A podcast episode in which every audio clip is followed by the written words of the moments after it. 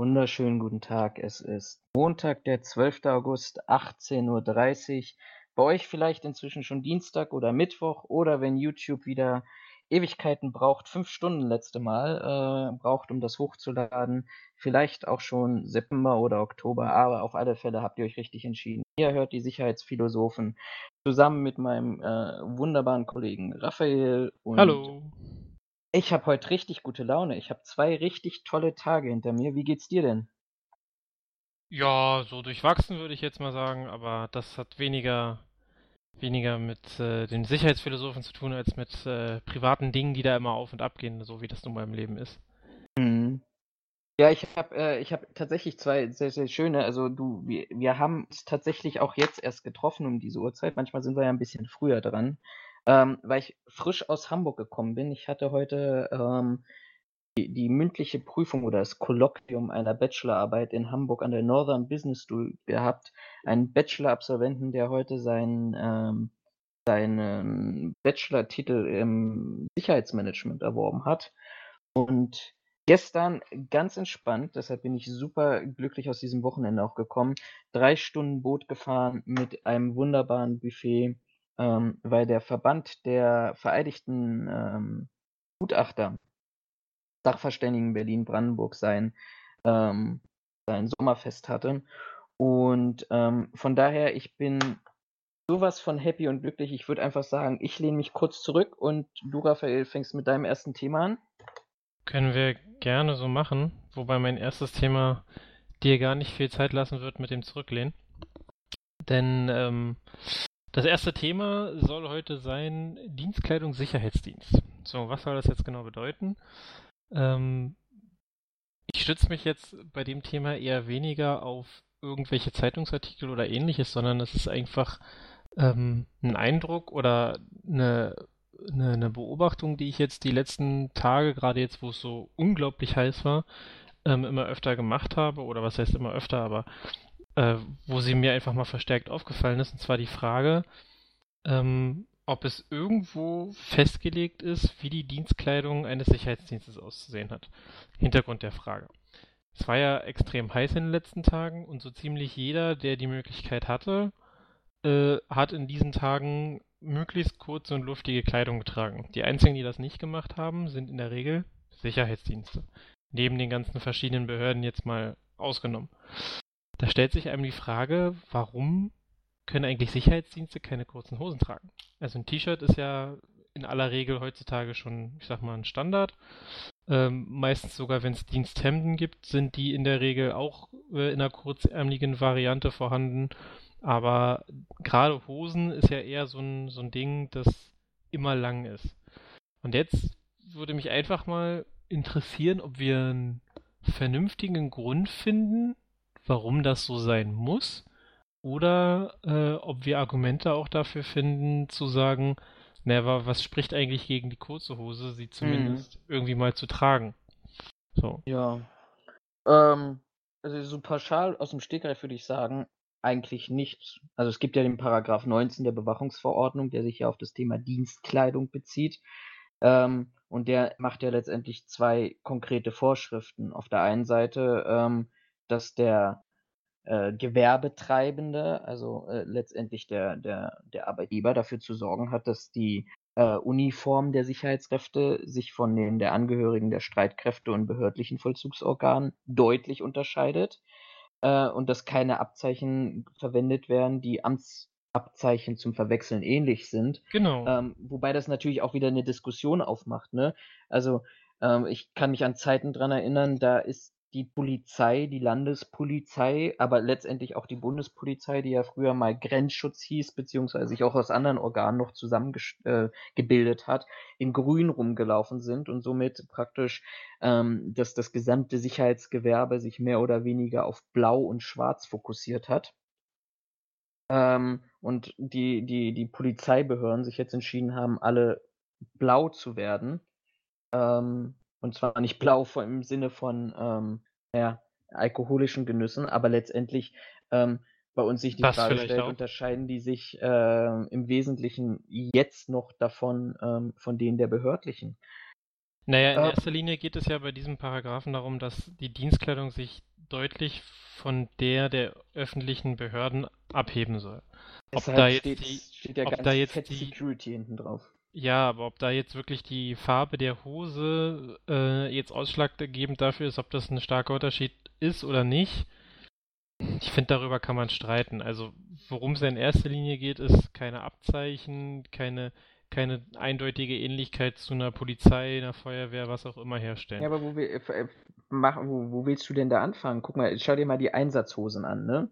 Also, äh, du, du, ich weiß, du hast auch eine aus privaten Wissensbeständen weiß ich das, ähm, dass du auch eine hast. Aber letztendlich, ähm, da, da, da fängt es ja letztendlich schon an, zu sagen, okay, Einsatzhose, ich glaube, das Wesentliche ist, ähm, welchen, welchen Eindruck hat der Bürger, also welches Auftreten hast du, natürlich auch in Bezug auf die Dienstkleidung. Ja, aber, aber findest du wirklich, also willst du jetzt wirklich äh, einen Verstoß des Paragraph 19 Bewachungsverordnung an einer Hose festmachen? Weil kein im Endeffekt, Kläger, da kein Richter. Ja, aber ganz ehrlich, wenn du auf einen Bewachungsdienst zugehst, dann machst du dich doch nicht daran fest, dass der eine Hose trägt, die aussieht wie eine Hose von der Polizei oder sonst was.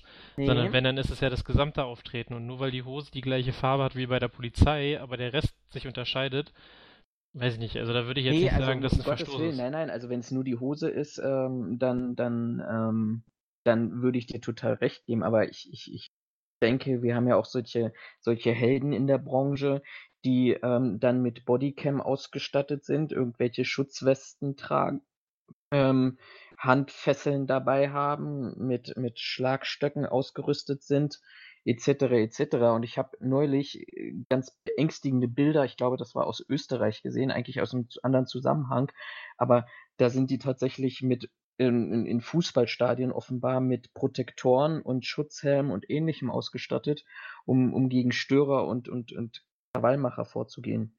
Ähm, naja, also ich, glaube schon, dass der Gesamteindruck da zählt. Ich will das um Gottes Willen nicht an der Hose festmachen. Nee, klar, aber also mein, mein bisheriger naja, Eindruck stimmt nicht, aber meine bisherige Erfahrung ist, dass in der Regel die Sicherheitsdienste ja eigentlich auf schwarz aus sind. So. Ähm, klar, da gibt es auch nochmal noch mal andere, die dann eher in die Richtung blau gehen oder dunkelblau.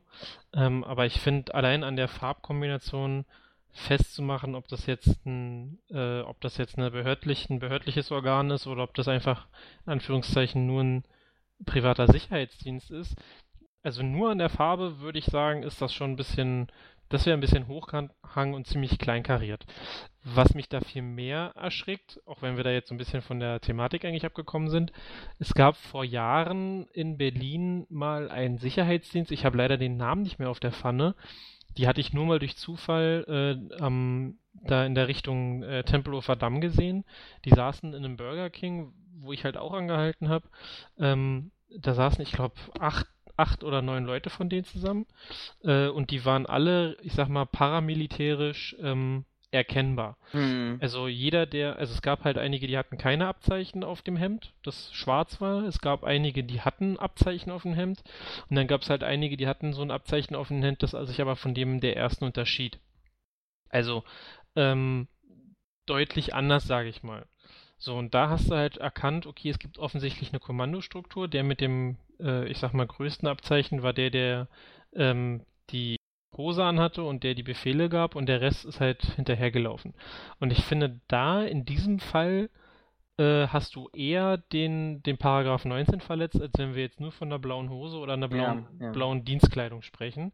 Ähm, wie gesagt, die hatten auch Fahrzeuge, die waren entsprechend foliert, also dass du es relativ eindeutig erkannt hast. Es wirkte alles sehr, ich sag mal, amerikanisch angehaucht, mhm. so Richtung, Richtung Sheriffs, sage ich mal. Ähm, und da hatte ich mich damals schon gewundert, dass die äh, so rumgerannt sind. Wie gesagt, das ist einige Jahre her. Ich habe den Namen von denen leider nicht mehr auf, auf der Pfanne, sonst hätte es mich mal interessiert, ob es die noch gibt. Ähm, aber da äh, habe ich das eher so gesehen, dass, äh, dass das ein äh, eine Verletzung Paragraph 19 ist. Aber mhm. jetzt mal abgesehen von Paragraph 19. Vielleicht mal zu den kurzen Hosen. Ich habe nämlich parallel gerade mal geschaut. Ähm, das Landesinstitut für Arbeitsgestaltung des Landes Nordrhein-Westfalen hat dazu ähm, tatsächlich was auf seiner Homepage veröffentlicht. Und ähm, das legt tatsächlich, also das wäre auch das, was, was ich jetzt als Vermutung geäußert hätte, nämlich es geht im, im Wesentlichen, lässt sich die, die Fragestellung, dürfen private Sicherheitskräfte kurze Hosen tragen oder nicht, ähm, auf die Fragestellung zurückführen, ähm, gibt es besondere Anforderungen an die Arbeits- und Schutzkleidung, die bei der Tätigkeit ausgeübt werden soll. Ähm, und letztendlich, also Arbeits- schutzrechtliche Vorschriften, die dort im Wesentlichen ähm, im, im Vordergrund stehen. Also letztendlich auch wieder, würde ich jetzt behaupten, aus dieser Ableitung heraus, ähm, Frage der Gefährdungsbeurteilung. Wird eben in einer Gefährdungsbeurteilung erkannt, das könnte ich mir vorstellen. Also ich könnte mir beispielsweise vorstellen, dort, dort, wo es am schönsten und am entspanntesten wäre, kurze Hosen zu tragen, nämlich beispielsweise bei einer Parkstreife, ähm, hier, weil du gerade Tempelhofer Feld oder sowas gesagt hast, da gibt es ja. ja. auch ganz, ganz oft so Parkstreifen, die von privaten Sicherheitsdienstleistern ähm, durchgeführt werden. Da würde ich fast sagen, ist vielleicht eine höhere Gefährdung einfach da. Ich sag mal Thema Insekten, Zeckenbisse etc. Ähm, als vielleicht ja bei, bei ähm, einer klassischen ähm, ja, ähm, Kommunalstreife oder Streife Cityschutz, sowas in, in Fußgängerzonen oder ähnlichem.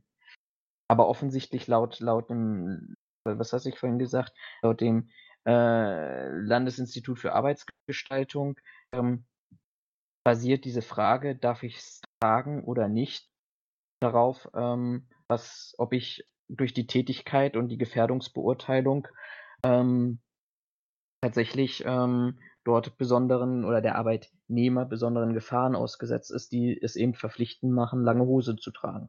Ja gut, äh, das ist ja wieder, wieder eine Einschätzung der Fachkraft für Arbeitssicherheit im, im Grunde. Und das wäre auch so jetzt meine erste Anlaufstelle gewesen, sich zu fragen, ob die Tätigkeit in Anführungszeichen es vorschreibt, dass man äh, lange Hosen tragen muss, weil man, weiß ich nicht, häufig kniet oder was auch immer, sodass da ein gewisser Schutz gegeben sein muss. Ähm, aber wenn ich jetzt mal von einem, in Anführungszeichen, ordinären, einfachen Objektschutz ausgehe, ja, dass ich da mein, mein Haus in der Nacht dreimal bestreife und vielleicht noch zweimal drumherum laufe, dann weiß ich nicht, also sehe ich es nicht unbedingt als gegeben an, dass die, dass die Gefährdungsbeurteilung mir ausspuckt, dass meine Leute eine lange Hose tragen müssen. Jetzt gut in der Nacht ist es, denke ich mal, relativ äh, ja, was heißt relativ? Aber es ist wahrscheinlich nicht mehr ganz so, so schlimm, wenn ich eine lange Hose tragen muss, weil es in der Regel ja kälter wird. Ähm, aber gerade so für den, für den Tagdienst stellt sich mir halt die Frage, ob die kurze Hose für den Arbeitsalltag einfach noch nicht, ich sag mal, im Trend ist oder noch nicht, noch nicht in unserer Zeit angekommen ist, dass Leute sich hinstellen und sagen, naja, eine kurze Hose ist, sieht halt nicht aus. Deswegen tragen alle unsere Leute einfach keine kurzen, keine kurze Dienstkleidung. Ich denke mal, das wird ja? der, der wesentliche Grund dafür sein. Das ja. ist eben, ähm, dass du eben auch ein gewisses Erscheinungsbild hast. Und ich, ich muss mal jetzt sagen, ich, ich, ich, äh, ich denke jetzt beispielsweise, was mir als erstes bei kurzen Hosen einfiel, die Polizei hat's ja auch. Und zwar ich vielleicht eher aus, aus Komfortgründen, aber wenn ich hier die Fahrradstreifen, zumindest in Berlin, mir anschaue, ähm, die tragen ja im Wesentlichen auch kurze Radlershorts. Ich weiß jetzt nicht, aber das ist meine ganz persönliche subjektive Meinung, ob es ähm, ob es der, der Autorität ähm, sehr zuträglich ist, dass, dass sie eben diese kurzen Hosen, diesen kurzen, sehr engen in Teilenweise Hosen tragen, ähm, ob das nicht vielleicht auch, auch kontraproduktiv ist. Also ich muss ehrlich zugeben, ich habe am Hauptbahnhof äh, ist mir schon des Öfteren eine Polizeistreife entgegengekommen oder habe ich in Aktion erlebt. Und selbst gegenüber Autofahrern haben die sich von dem, was ich bisher immer mitbekommen habe, immer sehr gut ähm, durchsetzen können. Also okay. insofern mh, hm, würde ich jetzt mal nicht sagen, dass, dass die Radler-Shorts da die Autorität abträgt, denn ähm, ich meine, wir hören das immer wieder, dass, dass Polizei angegriffen wird, dass Ordnungskräfte angegriffen werden oder auch Rettungskräfte. Ich glaube, die, diese Hemmschwelle, dass die angegriffen werden, hängt nicht unbedingt mit der Kleidung zusammen, weil sonst dürfte sich im Grunde ja nicht viel verändern für Rettungsdienste, weil die haben immer ihre lange Hose an, die haben höchstens, da ändert sich höchstens der Pulli, das T-Shirt oder die Jacke. Ähm, von daher glaube ich nicht unbedingt, dass das damit zusammenhängt. Ähm, allerdings, ja, Radlershorts, es ist halt, wenn man sich es genau anguckt, wenn du dir eine Polizeistreife auf dem Funkstreifenwagen anguckst, oder die Kollegen von der äh, Einsatzhundertschaft, die immer in ihren äh, größeren Mannschaftswagen unterwegs sind, da trägt ja auch keiner kurze Hose. Ich habe jetzt äh, gestern oder jetzt am Wochenende auf jeden Fall, als ich unterwegs war, habe ich äh, wieder so eine so eine so einen Mannschaftswagen der Bereitschaftspolizei rumstehen sehen. Ne? Die haben irgendwo quasi gestanden. Ich weiß ehrlich gesagt nicht warum. Ähm, und da die ja so eine Schiebetüren haben, zumindest für den Fahrer, und der gerade nichts zu tun hatte, hatte der sich die Hose halt ein Stück hochgezogen, also so auf Kniehöhe, um irgendwie so ein bisschen Luft zumindest äh, an die Beine zu bekommen. Wo ich jetzt auch nicht sagen würde, okay, das war schlimm, also sah jetzt auch nicht schlecht aus. Es ist halt immer. Waden. ja, wahrscheinlich. Äh, aber also auch so, wenn ich selber drüber nachdenke, ist es natürlich immer so eine Frage von, wie sieht das aus? Was, also was will man, was will man damit rüberbringen, in Anführungszeichen? Und äh, also wie, wie soll das am Ende aussehen? Ob das sich für eine Einsatzhundertschaft wirklich äh, als sinnvoll erachtet, eine kurze Hose zu tragen? Ich denke eher nicht, weil dafür legen die in meinen Augen, auch wenn ich die Aufgaben nicht 100% kenne, äh, aber viel zu oft auf dem Boden. Für eine, für einen Dienst, für eine, für eine, für einen Funkwagenstreifen, äh, würde ich auch fast behaupten, nee, ist auch eher kontraproduktiv. Beim Fahrrad denke ich, ist es klar, sonst bleibst du ständig halt in deiner Kette hängen oder in deinen, in deinen Ritzeln, je nachdem. Aber Bevor sie es in die Socken stecken, wie so manche andere Radler. Ja, das sieht halt noch blöder aus. Aber ähm, ich finde, wir sind halt nicht mit den gleichen Aufgaben wie eine Polizei konfrontiert. Warum, warum geht das halt bei uns nicht? Jetzt mal vom, vom reinen Aspekt des, wie sieht das aus, abgesehen. Ähm, aber ja, vielleicht ist das wirklich der, mit der einzige Grund, dass eine kurze Hose im Alltags- oder im Arbeitsleben, im Berufsleben ähm, derzeit einfach noch überhaupt gar nicht so richtig akzeptiert ist und wir deswegen das einfach überhaupt gar nicht äh, machen können. Ja, wobei ich auch glaube, also wenn ich jetzt, wenn, wenn ich jetzt überlege, ähm, ging ja ziemlich stark auch durch die Presse hier Düsseldorf und, und Rheingebiet die Probleme in den, in den Freibädern. Also ich kenne es aus eigener Erfahrung noch, aber die, die Erfahrung ist jetzt auch inzwischen zehn Jahre her.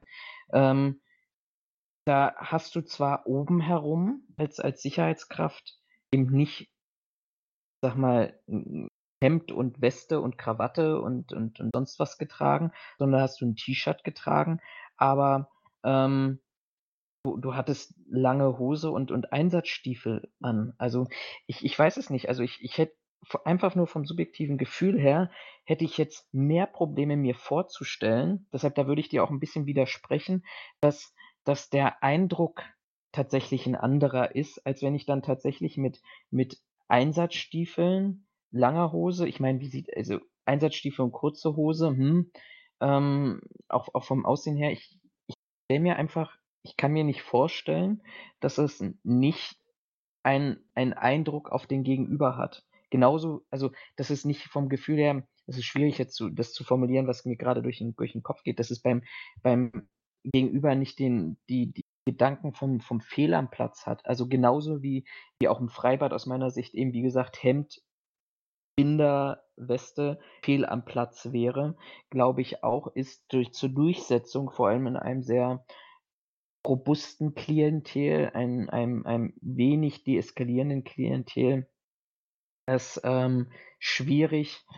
Ähm, ja, aber ich glaube, da bist du, da, also ich finde, das ist ein, ist ein bisschen voreingenommen, weil gerade ja? so Fußballstadion, ähm, da sind, klar, da stehen viele Leute, jetzt mal am Beispiel Berlin festgemacht, weil ich da die, die Gegebenheiten noch am besten kenne, auch wenn meine Erkenntnisse oder meine Erfahrungen da schon wieder ein bisschen, bisschen älter sind.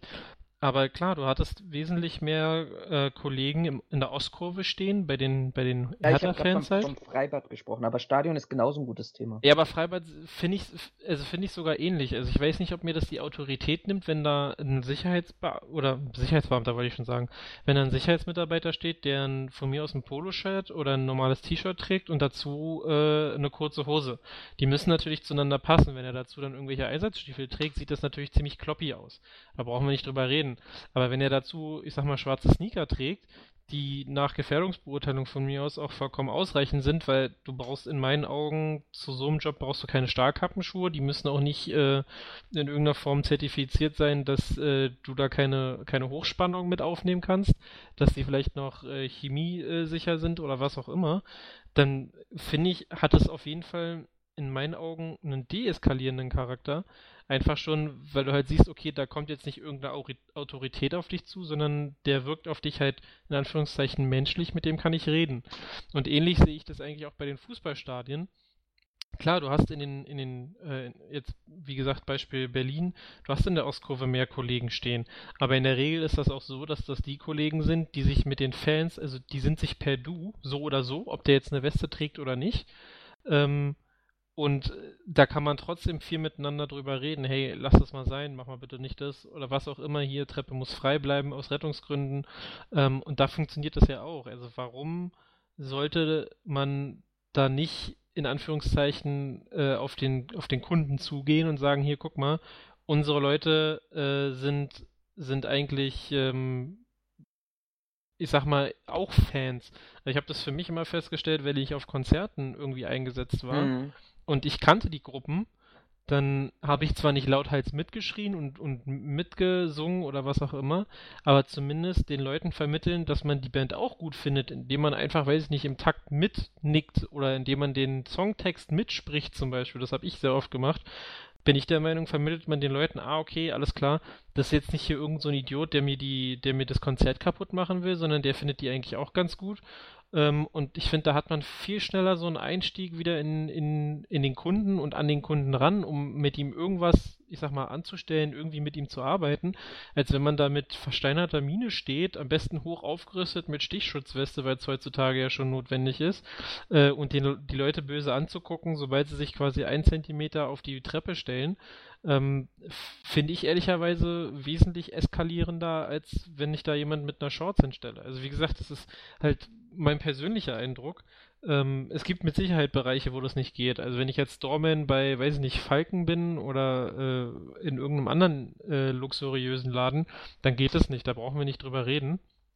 Das ist dann auf jeden Fall nicht, nicht, äh, nicht richtig. Ähm, aber gerade so bei, ich sag mal, Veranst bei, bei lockeren Veranstaltungen wie Konzerten, wie hm. Fußballspielen, sehe ich das eigentlich als nicht ganz so wild an. Muss ich ehrlich gerade bei Fußballspielen, wenn ich überlege, jetzt wieder ans, ans, Pokalwochenende denke, wie viel, aber letztendlich, ja, also Euro, da, da macht auch eine Hose, lange eine Hose nichts aus. Also vielleicht ja gut, man kann, es, man kann es ja wieder auf Positionen äh, mhm. ne? Also wenn du sagst, okay, Leute, die unten am Spielfeld dran stehen, weil sie eventuell mal einen Bengalo abkriegen könnten, äh, die müssen lange Hosen tragen, wobei ich mir ehrlicherweise die Frage stelle, die meisten Leute haben da irgendeine Stoffhose an, wo mindestens ja, okay. 5% Plastik drin ist, in Form von Elastan. Also ob ich da jetzt eine lange oder eine kurze Hose trage, meinen Beinen wird es trotzdem nicht gut tun, wenn sie da einen Bengalo abkriegen. Ja, oder, ja. ja, eben. Also. Und, und vor allem, ich glaube, was auch ein ganz wichtiger Faktor ist, ähm, vor allem, wenn ich dann jetzt wieder an Stadionsicherheit oder Freibad oder Veranstaltung oder sowas denke, das muss dann vom Arbeitgeber gestellt werden, weil sonst hast du wieder, hast du nämlich die nächste Diskussion, ähm, was verstehst du, was du ja sonst schon riesige Probleme hast, was ja so üblicherweise in diesem Veranstaltungsbereich ist, komm mit einer schwarzen Hose, schwarzem T-Shirt und den Rest organisieren wir dir, kenne ich ja auch hier aus Berlin. Ja. Ähm, aber da, da ist ja schwarz schon eine Auslegungssache in, in, in oft obwohl aus meiner Sicht schwarz einfach definiert ist, aber offensichtlich auch schwarz bis grau äh, in den unterschiedlichsten Abständen. Ja, in der Regel machen, je nachdem, was für ein, genau, je nachdem, was für einen Dienst du hast, ist es ja dann sogar so, dass die Leute sich da nicht mehr drüber aufregen. Also wie ja. oft hat man das gesehen oder habe ich das auch in meiner Dienstzeit mitbekommen? Ja, wir möchten nicht, dass die Hosenbeine auf den Schuhen aufsetzen, wie das heutzutage, ich sag mal, modern das wollte ist. Ich nämlich grad, das wollte ich nämlich gerade sagen. Und bei kurzen Hosen hast du ja noch das größere Problem. Ist jetzt eine kurze Hose, muss die das Knie bedecken? Ist das in Ordnung, wenn es übers Knie geht, wenn es eine Dreiviertelhose ist? Also ich glaube, wenn du da dem Arbeitnehmern dann noch Spielraum lässt, ähm, das kreativ dort auch ja letztendlich auch sich zu entscheiden und sich zu entfalten, ich glaube, dass das. Ähm, ja gut, aber da schützt sich, aber in meinen Augen schützt sich da ja wieder der Paragraph 19, der halt klar aussagt, äh, wenn eine Wachperson Dienstkleidung tragen soll, dann hat auch der Gewerbetreibende dafür zu sorgen, dass er sie hat und dass sie sich halt deutlich von, äh, von den Streitkräften oder den Vollzugsorganen unterscheidet. So eine von daher. Hose, eine Dienstkleidung oder nicht? Das ist ein Arbeitsmittel erstmal. Ja, und das hat der Gewerbetreiber bzw. der Arbeitgeber zur Verfügung zu stellen. So, jetzt brauchen wir uns nicht drüber. Also, ich habe auch Sicherheitsdienste kennengelernt, die dich haben äh, bei Dunkelheit arbeiten lassen und dir nicht mal eine, eine Lampe zur Verfügung gestellt haben. Ein, Leu eine Leucht, ein, ein Leuchtmittel.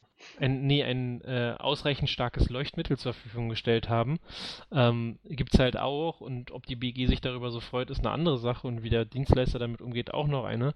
Aber, also, einfach davon ausgehend und von dem, was ich so gesehen habe, also ich meine, wenn du dir die, die, die Big Player in Deutschland anguckst, ich sag mal jetzt eine Sicherheit Nord, eine Securitas, eine ähm, vielleicht Kötter. auch noch, ja, danke, eine Kötter, die, so habe ich es zumindest bisher immer erlebt, die rüsten ihre Leute immer mit einer Dienstkleidung aus, die ist einheitlich, die gibt es auch gar nicht, äh, da kannst du nicht groß individualisieren, höchstens mit deinem Namensschild.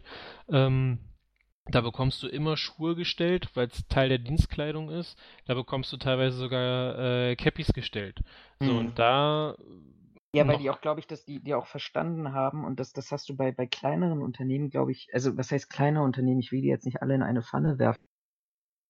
Aber wenn, wenn, wenn wir das alles mal zurückdrehen auf das Wesentliche, dann, dann kommen wir ja letztendlich irgendwann wieder beim Arbeitsschutz raus. Eine Cappy, wovor soll denn eine Cappy schützen? Die Cappy ist ja im Wesentlichen nicht nicht schön, sondern die soll vor, genau, die soll vor Sonneneinstrahlung schützen. Also ich glaube, das muss noch viel, viel stärker auch, auch in diese Branche reingetragen werden, dass es eben gewisse Vorschriften gibt, die sicherlich für alle Unternehmen gleich sind, aber die letztendlich auch tatsächlich viel, viel, viel mehr Beachtung in unserer Branche finden müssen fängt an ja. von der klassischen Gefährdungsbeurteilung und da kenne ich genug Unternehmen, ob groß, ob klein, die dort echt schlampig in dem Bereich sind und mich wundert es immer mehr oder ganz oft, dass das bei, bei diesen ganzen Themen auch die Berufsgenossenschaft, ich meine, wir haben Tausende von Arbeitsunfällen. Wir haben, wenn, wenn du dir den berufsgenossenschaftlichen Security-Bericht für 2018 durchsiehst, äh, schlimmster Bereich Asylbewerberheime, worauf wir ja nachher auch nochmal zu sprechen kommen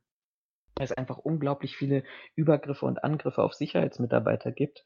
Ähm, aber selten, wirklich richtig, richtig selten, eigentlich gar nicht bisher mitbekomme, dass die Berufsgenossenschaft sich diesen Sachverhalt, weil es ja letztendlich dann ein Arbeitsunfall per se erstmal ist, ähm, zu Herzen nimmt und anfängt zu prüfen und auch mal festzustellen, gab es denn das alles? Also gab es eine Gefährdungsbeurteilung? Wie sah es mit der PSA aus? Wie es mit den psychosozialen Rahmenbedingungen ähm, in diesem Objekt auf? Sind die berücksichtigt worden, etc., etc.? Ja, mit der Gefährdungsbeurteilung wärst du ja schon mal, also da hättest du ja schon einen Tiefenstein.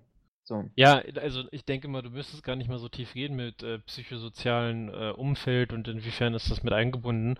Ich denke, bei an vielen Stellen würde dir eine Gefährdungsbeurteilung, also sich die Gefährdungsbeurteilung anzuschauen, schon ausreichen, um zu sehen, dass da irgendwas nicht stimmt. Ist zumindest mein Wenn's persönlicher Eindruck. Gibt. Ja, eben. Also allein deswegen schon. Sich eine Gefährdungsbeurteilung zeigen zu lassen, würde wahrscheinlich bei vielen also ist auch wieder über den Kamm geschert, aber das sind so meine Erfahrungen, die ich mit Sicherheitsdiensten einfach gemacht habe. Äh, bei vielen würde das, glaube ich, schon für äh, ordentlich Unmut und vor allen Dingen auch für ordentlich Probleme sorgen. Ja, und da kommen wir einfach wieder auch zu diesen, auch wieder diesen Bogen zu schlagen, dorthin gehen, wenn ich mal genau bin. 777-200. Alle großen Player sind danach zertifiziert, in Klammern, auch wenn es in den Vorgängerversionen ja. so nicht vorgesehen war die ISO 9001, alle großen und kleinen Player inzwischen zertifiziert. Da steht explizit diese Forderung dran, nämlich geltendes, also im Minimum geltendes Recht zu beachten und zu geltendem Recht gehört eben auch eine Gefährdungsbeurteilung zu erstellen, weil es eben aus dem Arbeitsschutzgesetz abgeleitet ist. Ähm, aber Hauptsache zertifiziert übrigens, ähm, würde ich gerne als unseren Sendungstitel heute vorschlagen. Hauptsache zertifiziert, das passt nämlich auch ganz gut, glaube ich, zu den anderen Themen, die wir haben. Ähm, Zertifikat ja, also, haben, aber nicht nachfragen, was eigentlich dort hinter steht. Also ich muss ähm, zu dem zu dem geltendes Recht würde ich gerne noch mal kurz einhaken, weil ich bin nämlich der Meinung, geltendes Recht hat nichts damit zu tun, welche Gesetze sind aktuell quasi einzuhalten, sondern geltendes Recht bezieht sich, glaube ich, also da kann ich mich irren, da können die Zuhörer mich gerne korrigieren, aber ich glaube, geltendes Recht bezieht sich eher auf äh, gültige oder geltende Rechtsprechung, also auf das, was Gerichte zu den entsprechenden Themen schon entschieden haben. Von also daher, die, ja. Hm. Die ISO 9001 beschreibt tatsächlich explizit in der 2015er Version äh, geltendes Recht im Sinne auch von Einhaltung von Gesetzen ähm, tatsächlich als ein, ähm, sag jetzt Player, aber das heißt ah, okay. eine, eine interessierte Person. So. Mhm. Ähm, tatsächlich okay, ja gut, dann... und verlangt die Einhaltung ähm, der Bedingungen genauso, wie sich das auch aus, aus anderen Bereichen abliefert, dass der Mensch als Ressource betrachtet wird, was ja auch richtig ist und diese Ressource entsprechend auch in, in seinem ähm, sozialen Umfeld, also in seinem sozialberuflichen Umfeld betrachtet werden muss und du auch tatsächlich in der ISO 9001 den, den Arbeitsplatz berücksichtigt, ähm, berücksichtigen musst. Ja, gut, in, mein, in meinen Augen ist ja jeder, der ISO 9001 zertifiziert ist, ist ja, im Endeffekt, das hat jeder. Insofern ist es in meinen Augen nahezu nichts mehr wert, weil es hat halt jeder. Ähm, und äh, was ja dann der nächste Punkt ist, viele, die ISO 9001 zertifiziert sind, die haben in der Regel nicht mal wirklich eine Idee, was dahinter steht, geschweige denn, dass ihr ISO 9001 Zertifikat ein System dahinter hat, mit dem sie wirklich mal zeigen könnten, dass sie danach zertifiziert sind. Also ich hatte das bei, bei einem Dienstleister, wo es um Betriebsanweisungen ging, ähm, die vorhanden sein müssten. Äh, und ich guckte den, den Objektleiter an und sagte ihm, ich hätte ganz gern mal ihre ihre Betriebsanweisung für den, den und den Fall gesehen. Da guckte er mich an, sagte, nee, also das haben wir nicht. Und ich schaute ihn an, sagte er, aber Entschuldigung, Sie sind ISO 9001 zertifiziert, Qualitätsmanagement, Sie müssen sowas haben. Das ist eine Grundlage mhm. für, für, die Zertifizierung einfach. Ja, nee, sowas gibt es bei uns im Unternehmen nicht. Dann habe ich mir den Bereichsleiter einbestellt, weil, oder nee, nicht den Bereichsleiter, sondern den Regionalleiter. Einfach, äh, weil ich ganz gerne mal gewusst hätte, was, was, wie er sich das äh, erklärt oder wie, sie echt, wie er sich das vorstellt. Ähm, und da war dann äh, die Sache mit, äh, dass ich ihn auch gefragt habe, naja, wie sieht's denn aus? Dienstkleidung, äh, war was, äh, Quatsch, Dienstkleidung, die, äh, die Betriebsanweisung, wie sieht denn das bei Ihnen aus? Und Sie sind ja ISO 9001 zertifiziert und Ihr Kollege sagt hier, Sie haben sowas nicht. Und da guckte er mich auch an und sagte, äh, doch, klar, haben wir. Äh, was brauchen Sie denn? Kann ich Ihnen zuschicken? Also, ne, das Aber quasi dann, schon. dann funktioniert ja das auch schon auf, auf, auf einer anderen Ebene nicht, weil das müsste ja eigentlich letztendlich auch dem, dem jeweiligen, also es muss letztendlich auch dem, dem jetzt sagen, nicht sagen dem letzten Mitarbeiter, aber es muss ja bis in die Operative hinein dass wenn ich davon betroffen bin, von, von einer Vorschrift, von einer internen oder externen Vorschrift, dann muss mir die einfach bekannt sein, auch als Mitarbeiter. Richtig, also ich nicht Also mal. da funktioniert ja vom Prinzip schon was nicht. Na, ich, ich verlange nicht mal vom einfachen Sicherheitsmitarbeiter, dass der, wenn ich ihm sage, ey, ihr seid ISO 9001 zertifiziert, äh, erzähl mir was darüber, dass der mir einen Vortrag darüber hält, was jetzt alles da zugehört. Aber ich erwarte zumindest von dem Objektleiter, dass der weiß, was das bedeutet. Und ich, meine Feststellung ist einfach, dass die Objektleiter in der Regel nicht genau wissen, also was heißt nicht genau, aber in der Regel nichts damit anzufangen wissen, wenn ich Ihnen sage, ihr seid ISO 9001 zertifiziert, ich hätte jetzt gerne mal ein paar Unterlagen genau aus diesem Bereich, um euer Zertifikat zu testen. Und da sage ich, sage ich mir, das ist eigentlich, äh, da erwarte ich eigentlich Nachholbedarf von den, äh, von den Dienstleistern, dass ihre Mitarbeiter äh, doch ein bisschen mehr Ahnung haben.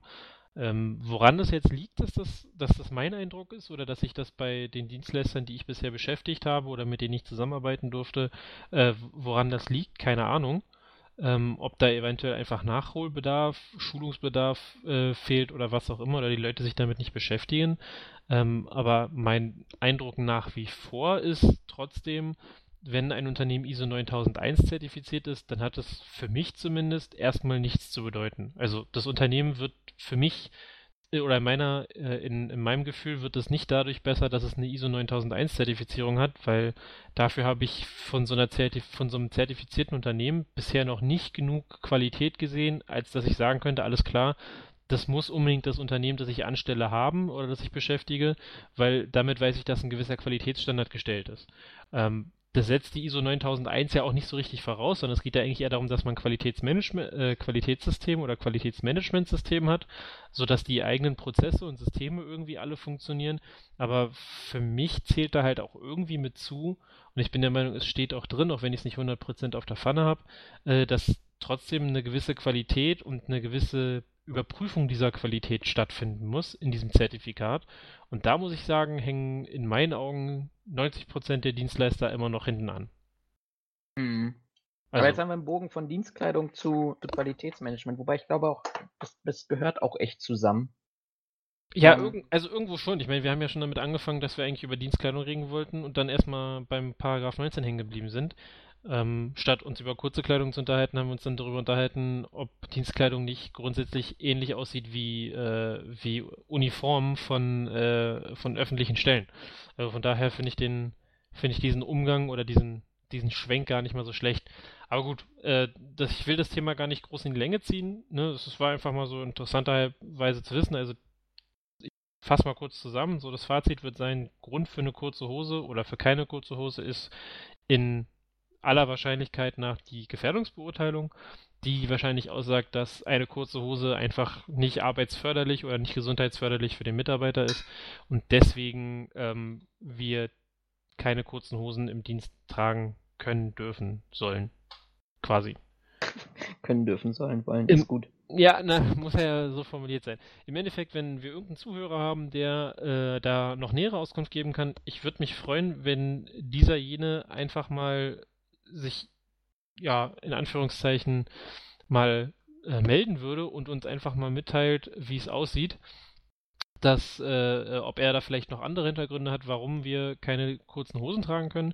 Ansonsten würde ich von der Dienstkleidung äh, direkt zu einem anderen Thema überleiten, dass Berlin. Weil woanders. Dienstkleidung verschenkt wird, ne? Ja, genau äh, weil das nämlich in letzter Zeit oder jetzt in den letzten Tagen, zumindest ist das mein Eindruck, verhäuft, äh, nicht verhäuft, sondern vermehrt, ähm, zumindest einige Berliner stärker beschäftigt hat. Und zwar der Fall der falschen Polizistin. Äh, ich, Willst du mal äh, kurz zusammenfassen? Genau, ich wollte kurz zusammenfassen. Mhm. Und zwar ist, ich hatte das lustigerweise in den aktuellen äh, Einsatzmeldungen der Berliner Polizei das erste Mal gelesen und hatte damit aber noch nicht viel verbunden. Gibt es seit ungefähr zwei Jahren eine äh, Dame, die in Polizeikleidung, also in Dienstuniform, durch Berlin läuft und quasi Polizeidienst vollzieht, äh, vollzieht. Diese nette Dame ist aber keine Angestellte des Landes Berlin und auch keine Angestellte des Polizeipräsidenten in Berlin, also keine echte Polizistin. Sie hat keine hoheitlichen Rechte oder Aufgaben, Befugnisse, äh, hat aber jedes Mal äh, Dienstkleidung an. Also wenn ich von Dienstkleidung spreche, sie trägt die komplette oder eine, eine komplette Ausrüstung der Berliner Polizei. Von Wappen über äh, Dienstkleidung in Form von, ich sag mal, Polohemd, Hose, Schuhen, äh, über eine, eine entsprechende Weste eventuell noch, sogar mit Abzeichen von einzelnen äh, Wachen oder von einzelnen Direktionen. Und diese Dame ist jetzt letztens wieder aufgefallen, weil Polizisten äh, sie wieder angesprochen haben und wie selbst geschrieben oder wie sie selbst einräumt in einem der äh, Zeitungsartikel, war ihr einziger Fehler, dass sie bei sommerlichen Temperaturen die Dienst die Jacke der Dienstkleidung oder der korrekt getragen hat. Genau, korrekt getragen hat. Also offensichtlich nicht mitbekommen hat, dass es mit Sicherheit auf den verschiedenen Wachen oder in den verschiedenen Direktionen eine Anzugserleichterung gab. Und dadurch Muss ist man sich diese erstmal vorstellen, ne? Komplette Eben. Polizeiuniform, Schlagstock, Handschellen, Pfefferspray und Waffenattrappe. Genau, also, also ich hatte ja echt wissen. Und ist 22 eine... Jahre alt. Also wir reden jetzt hier nicht über eine mit 30erin oder sowas, sondern. Genau, ich hatte, ähm, ich hatte auf der ich hatte auf der Seite der Polizei, die haben ja diese aktuellen Meldungen, hatte ich gelesen, dass das wohl eine äh, eine Schreckschusswaffe gewesen sein soll. Ich glaube, es war auch die gleiche Person. Und diese Schreckschusswaffe besaß aber kein Magazin, was wohl unter anderem mit so einem Grund gewesen sein soll, weswegen aufgefallen ist, dass die Dame ähm, kein Polizist sein kann, weil eine ungeladene Waffe mit sich rumtragen bringt ja in der Regel nichts und ist, glaube ich, auch nicht Teil der Dienstvorschrift.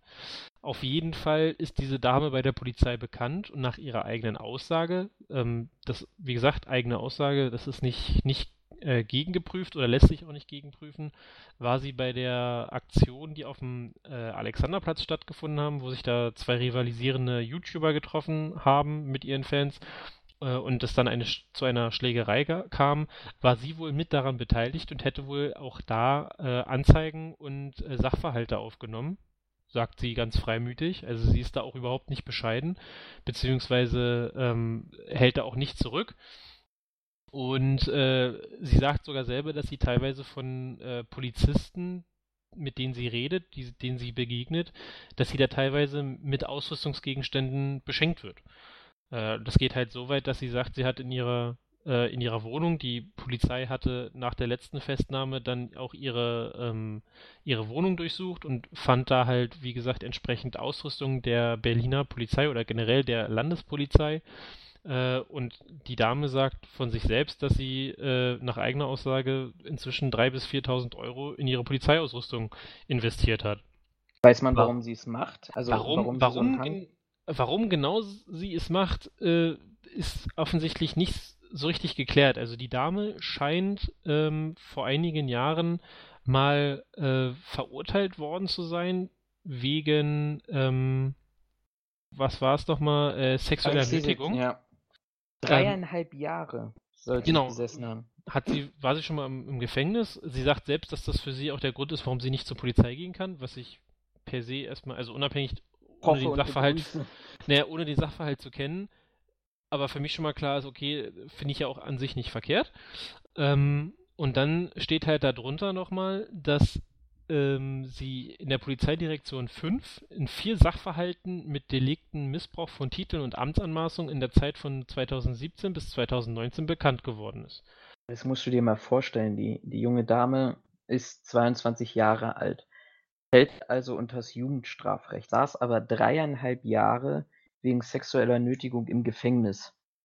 Korrekt. Ähm, also mir, mir fällt schwer, da mir vorzustellen, was, was sie gegangen hat für diese wirklich unglaublich lange Zeit.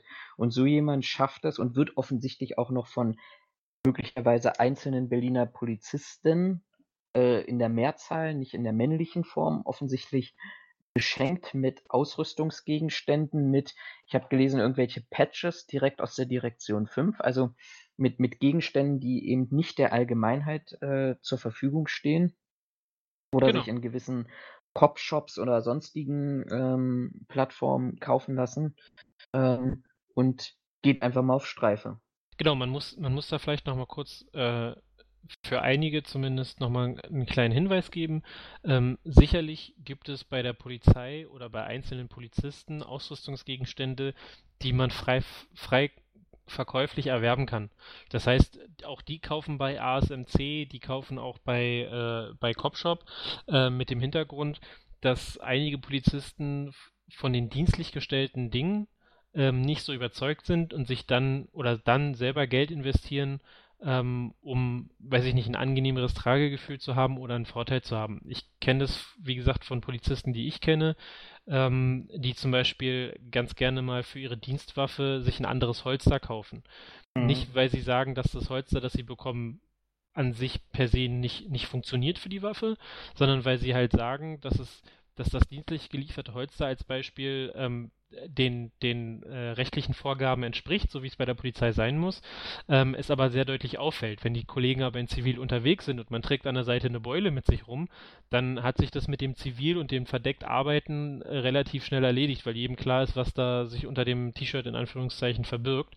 Weswegen es da Polizisten gibt, die halt äh, einige Sachen dann auf, aus eigener Kasse sich nochmal neu beschaffen, einfach um aber äh, müssen die nicht irgendwo nochmal vorgelegt werden? Also ist es zumindest in mir im Hinterkopf, dass, dass die das nochmal freigegeben bekommen müssen von irgendeiner Ausrüstungsbehörde oder ähnlichem. Nee, das ist zumindest nach meinem Kenntnisstand nicht okay. der Fall, sondern es ist so, dass ähm, der, ich sag mal, der Direktionsleiter in Anführungszeichen oder der, der, ähm, der Dienstführer ähm, im Grunde genommen darauf bestehen kann, dass nur dienstlich gelieferte Sachen verwendet werden.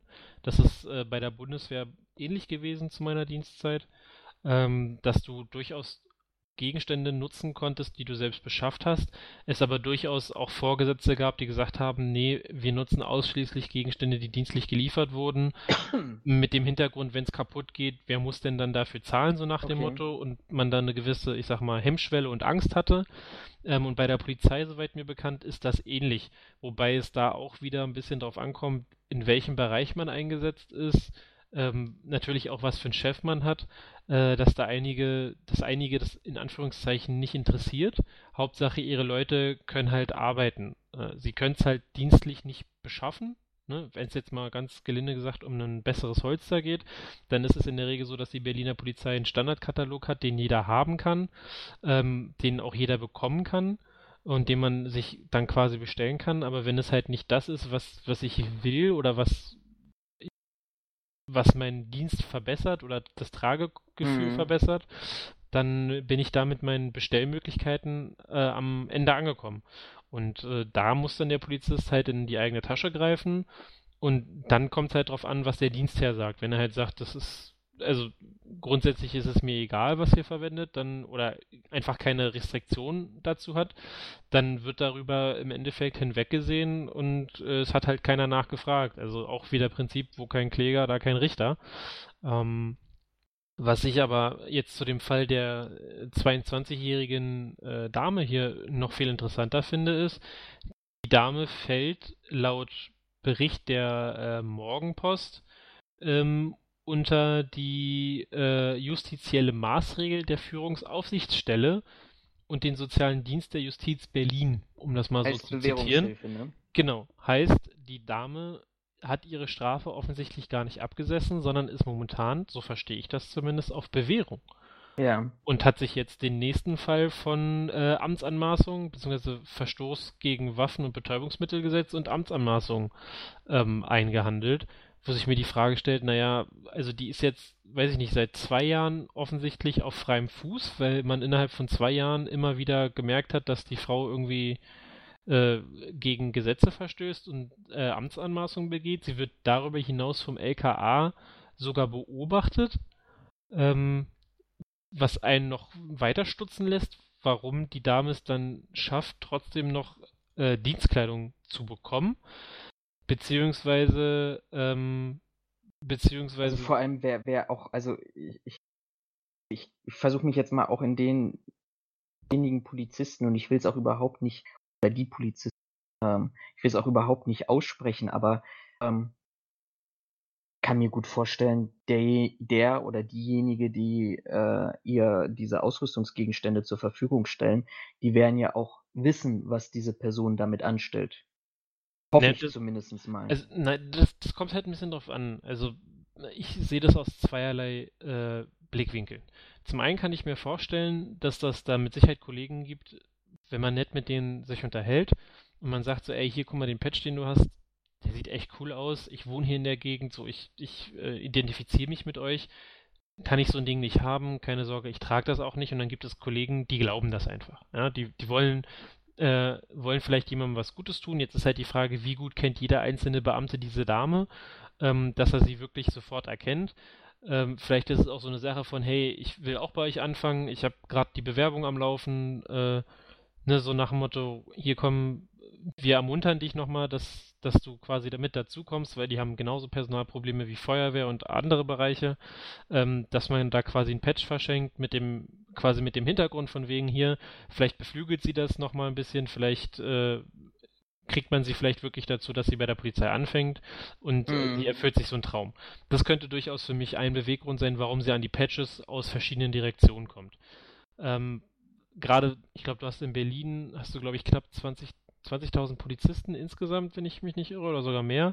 Ähm, da kann ich es nachvollziehen, wenn nicht jeder einzelne Polizist diese Dame kennt. Ja, ähm, ja also. Aber warum, also, ich, ich, also warum sie an Ausrüstungsgegenstände kommt, wie äh, ein Schlagstock oder äh, wie richtig Uniformteile, da würde ich dann schon wieder hingehen zu sagen, also entweder gibt es, gibt es Leute, die sie nicht näher kennen, aber wissen, wer sie ist, und ihr äh, Willen, also wissentlich und ich sag mal mit Vorsatz Kleidung überlassen, mit dem Hintergrund, naja, wenn da halt einer in der Kleidung rumläuft, dann haben wir quasi die, äh, die objektive oder die, die, die visuelle Präsenz erhöht.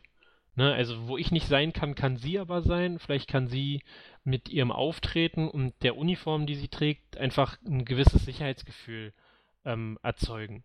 Das Meinst du echt, das ist, das ist ein Gedankengang eines seien wir mal ehrlich, die Polizei ist, äh, wie sie immer so gerne sagen, Bürger in Uniform und sie kommen aus allen verschiedenen Schichten. Ja, ich kann mir vorstellen, dass es Polizisten gibt, die genauso denken.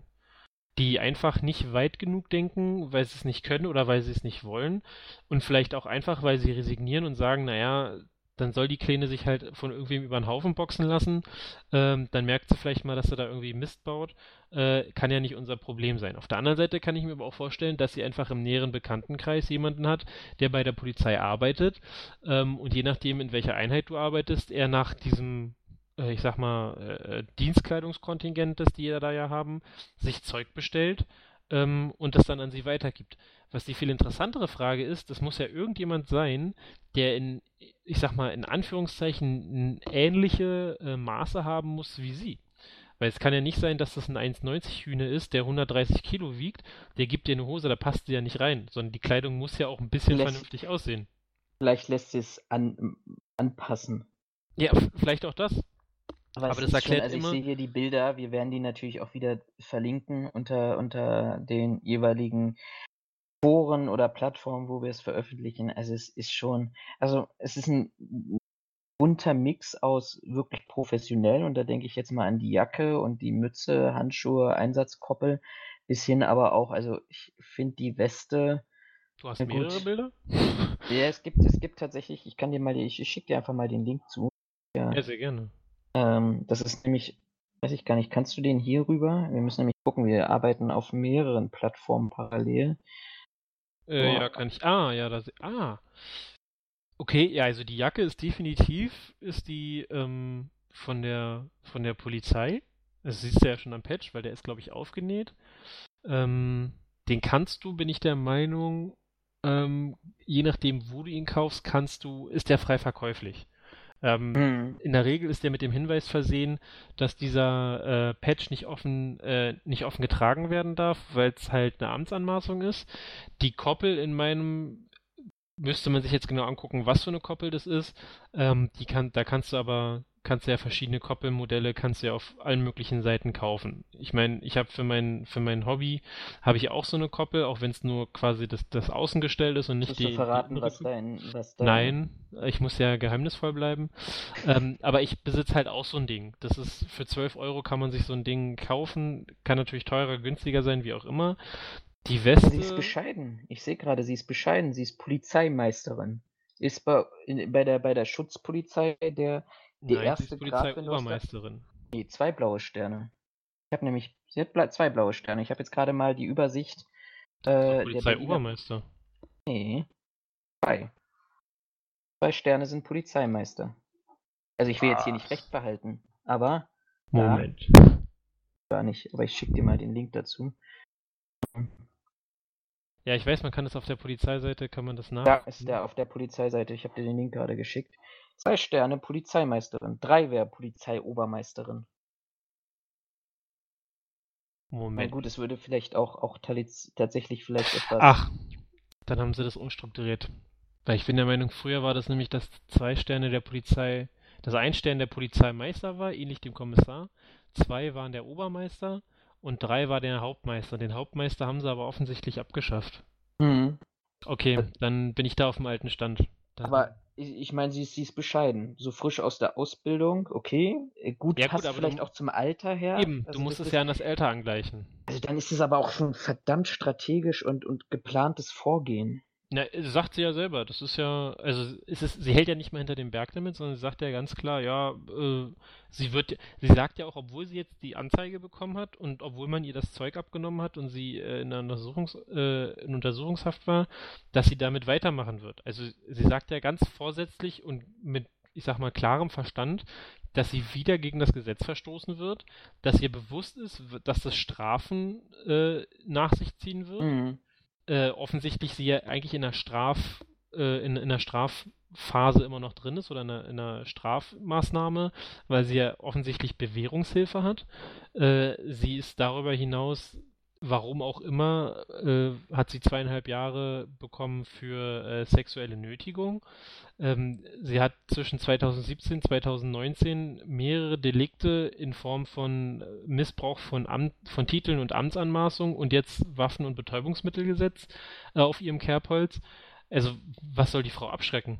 Jetzt mal, also ganz ehrlich, da, das, da wird sie jetzt da weiterzumachen und auch wenn sie es zugibt, ganz äh, öf öffentlich, also was, wie will man die Dame denn bestrafen? Damit, dass man sie jetzt wegsperrt, präventiv, weil sie Amtsanmaßung begeht?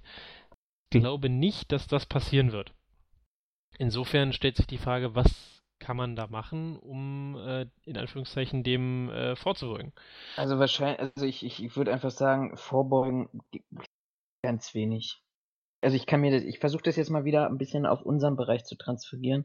Ähm, ich kenne natürlich tatsächlich auch einen Fall zumindestens, wo tatsächlich ein, ein, ein falscher Sicherheitsmitarbeiter bin mir ziemlich sicher, dass das sogar im Bahnbereich war, der mit einer ähnlichen Uniform und einem großen Schlüsselbund rumgelaufen ist, ähm, versucht hat, Zutritt zu äh, Räumlichkeiten zu, zu erlangen, beziehungsweise, ja, tatsächlich vor zwei oder drei Wochen, ähm, München Ostbahnhof tatsächlich, glaube ich. Ich gucke mal gerade parallel nach.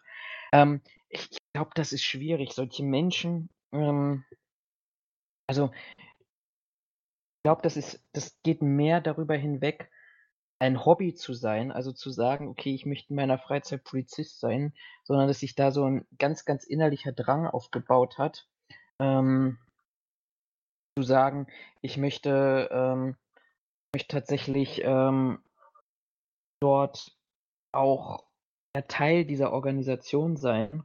Ähm, und dass, dass es tatsächlich was echt im, im klinisch-manischen Bereich ist. Ja, München Ostbahnhof 2017 haben wir auch im Bereich der privaten Sicherheitsdienstleister. Polizei nimmt falschen Sicherheitsmitarbeiter 18 Jahre fest, mit Kampfhund, Schlagstock und Schreckschusswaffe bewaffnet. Ja, die Frage, die sich mir halt stellt, ist, also zum einen, die gibt ja eine ganze Menge Geld dafür aus, also zwischen 3.000 und 4.000 Euro.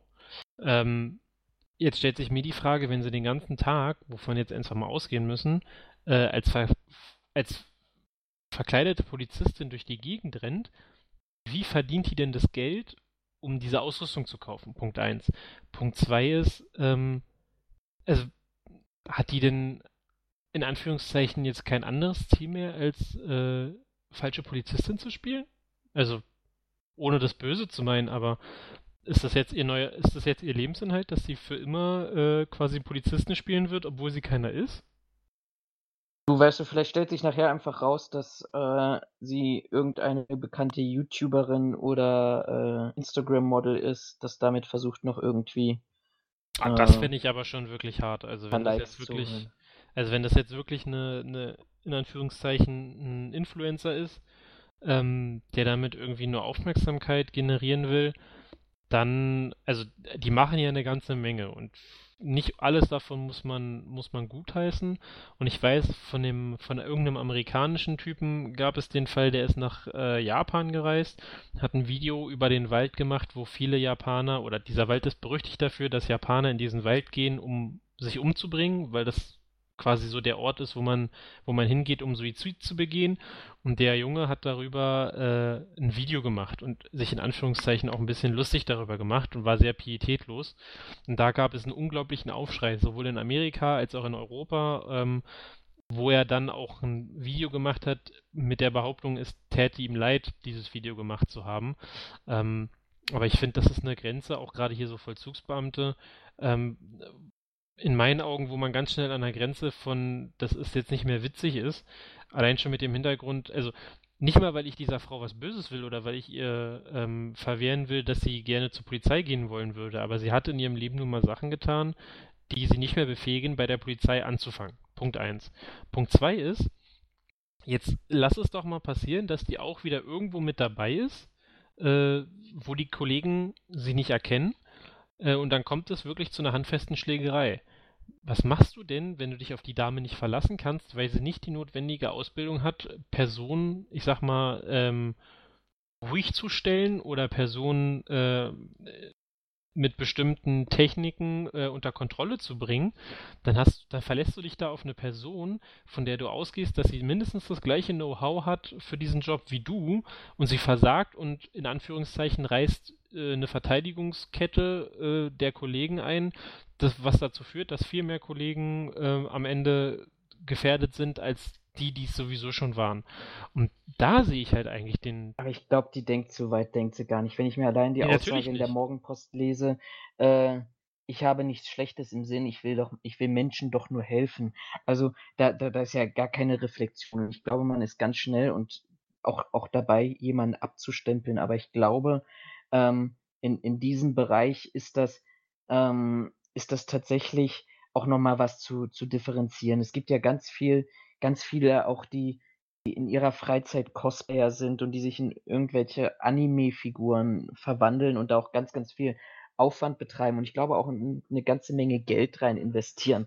Aber ähm, ist für die Freizeit, das ist Hobby, das ist Beruf und bei ihr sind einfach letztendlich wirklich die, die Grenzen inzwischen äh, verschwommen, so wie, wie jemand, und ich, ich will sie da partout nicht abstempeln, aber das, das ist einfach mein, mein Gefühl, was ich daraus habe. Jemand, der sich äh, vorstellt, Napoleon zu sein oder, oder Gott und, und einfach diese Grenzen zum tatsächlichen Sein oder zum, zum, zur Realität einfach irgendwo wo verschwimmen, weil es einfach ihr größter Wunsch ist, zur Polizei zu gehen und sie sich jetzt so reinsteigert in diese Situation hinein, ähm, ähm, in, in diesen Wunsch hinein, weil ihr vielleicht auch irgendwas anderes im Leben fe fehlt oder ein anderer Sinn fehlt oder sie vielleicht auch tatsächlich eine angeknackste Persönlichkeit hat ähm, und versucht ihrem, ihrem Leben irgendwie einen, einen gewissen Sinn zu geben. Ähm, ich gebe dir da vollkommen recht. Ich bin auch grundsätzlich der Meinung, ähm, oder nicht der Meinung, sondern ich nehme mir das sogar grundsätzlich ab, dass sie niemandem was Böses will und dass sie sich persönlich damit nicht bereichern möchte. In Form von, sie nimmt, stellt Leute fest, wie wir das vielleicht von anderen äh, Fällen kennen, äh, dass die Leute äh, anspricht, die falsch geparkt haben, die irgendein Delikt begangen haben und sie sagt, hier komm. Ja, so abkassieren ich, halt. Genau, ich lasse es fallen, wenn du jetzt äh, mir 20 Euro gibst. Da, davon gehe ich nicht mal aus. Aber also trotzdem halte ich das für ziemlich gefährlich, was die gute Dame da macht, auch wenn es vielleicht einen, äh, einen, positiven Hintergedanken haben soll. Aber ich glaube, die Tragweite derer ist sie sich halt einfach nicht bewusst.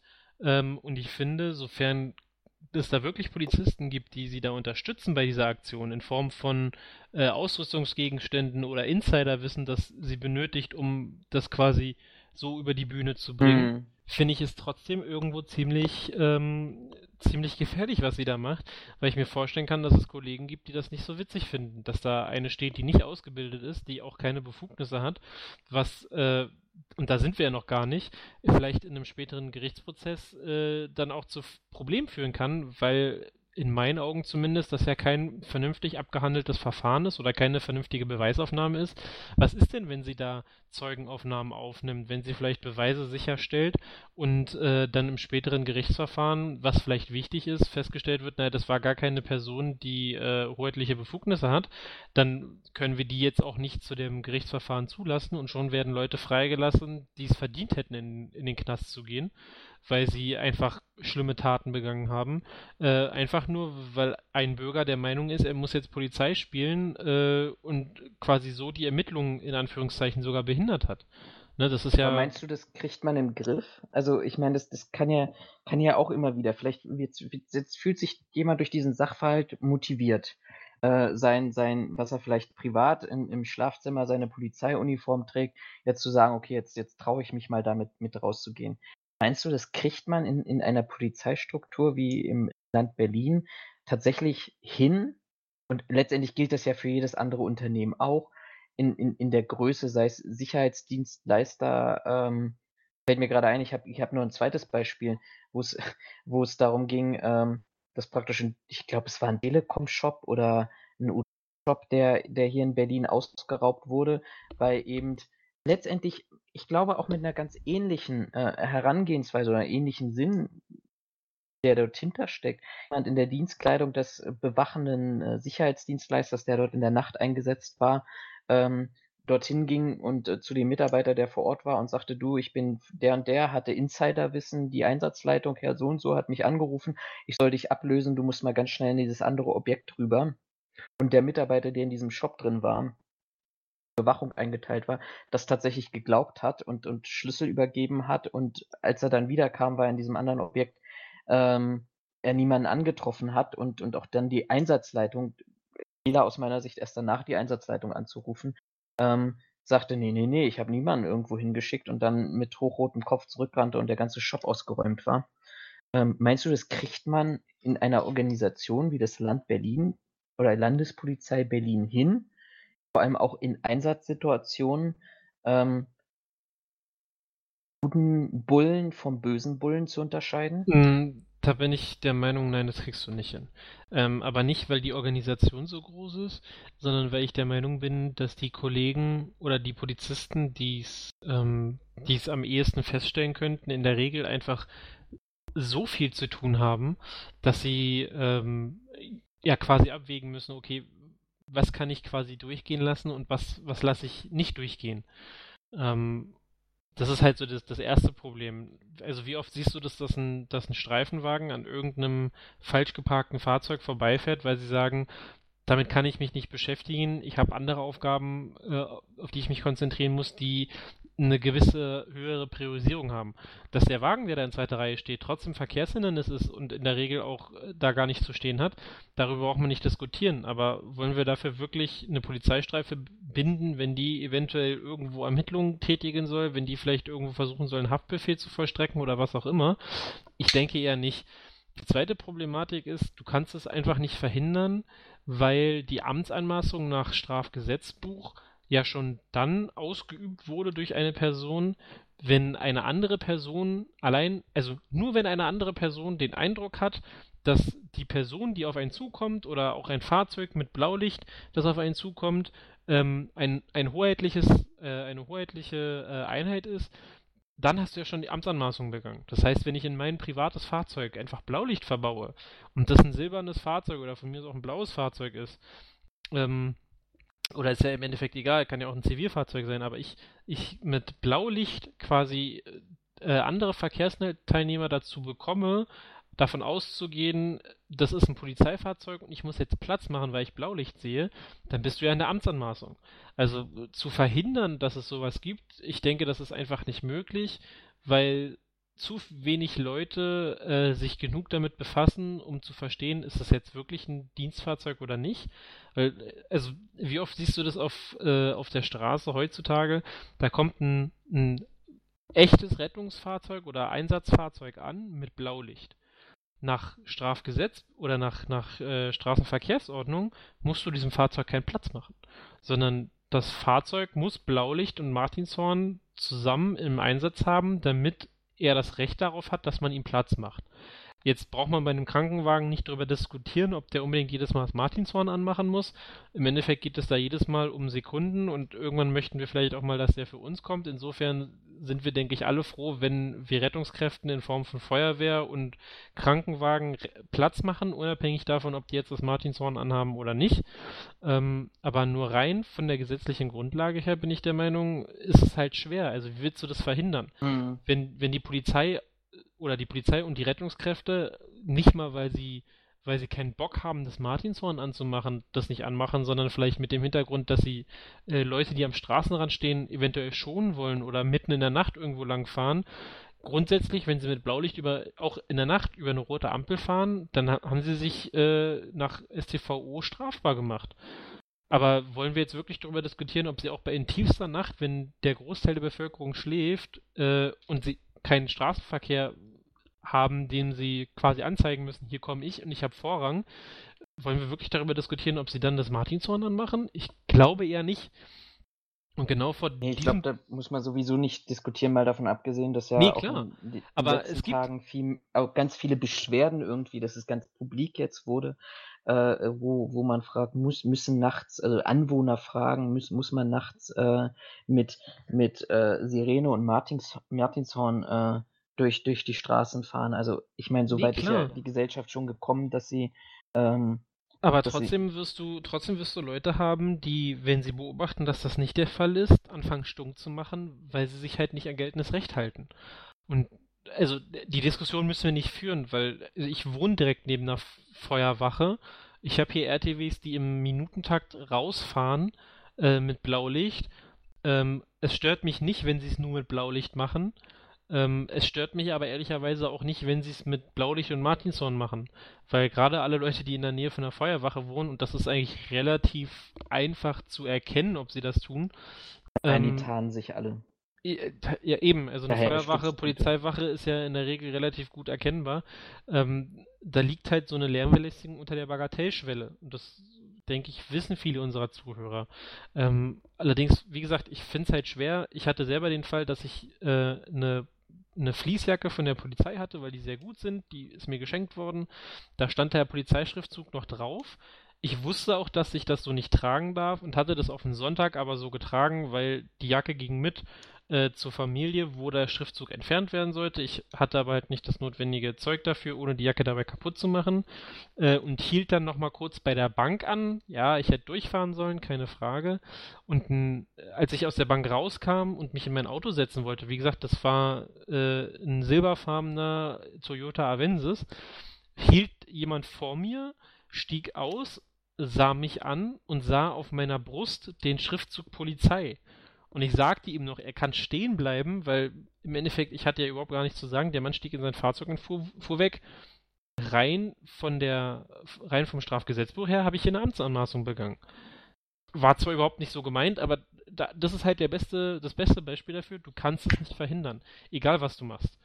Weil du hast. Wobei ich glaube, dass das gar nicht mal, weil du gerade dein Auto als Argument oder dein ehemaliges Auto als Argument gebracht hast. Ich meine, wenn ich den, den Ausstattungsgrad der, der Berliner Polizei anschaue, dann äh, würde es mich nicht überraschen, wenn, wenn das tatsächlich auch vom, vom Alter her so solche Autos auch dort noch gefahren wären. Ja, aber, ja. aber du, du, würdest, du würdest ja, wenn du ähm, eine Jacke anhast, wo Polizei drauf steht, nicht in einem zivilen Fahrzeug unterwegs sein. Also das widerspricht ja dem zivilen Charakter. Ja. Von daher passte das einfach, es passte nicht zusammen. Gut, der Mann fühlte sich jetzt als Polizist oder fühlte sich von mir jetzt quasi, ähm, äh, ja, ich sag mal, gemaßregelt, weil ich Polizei war.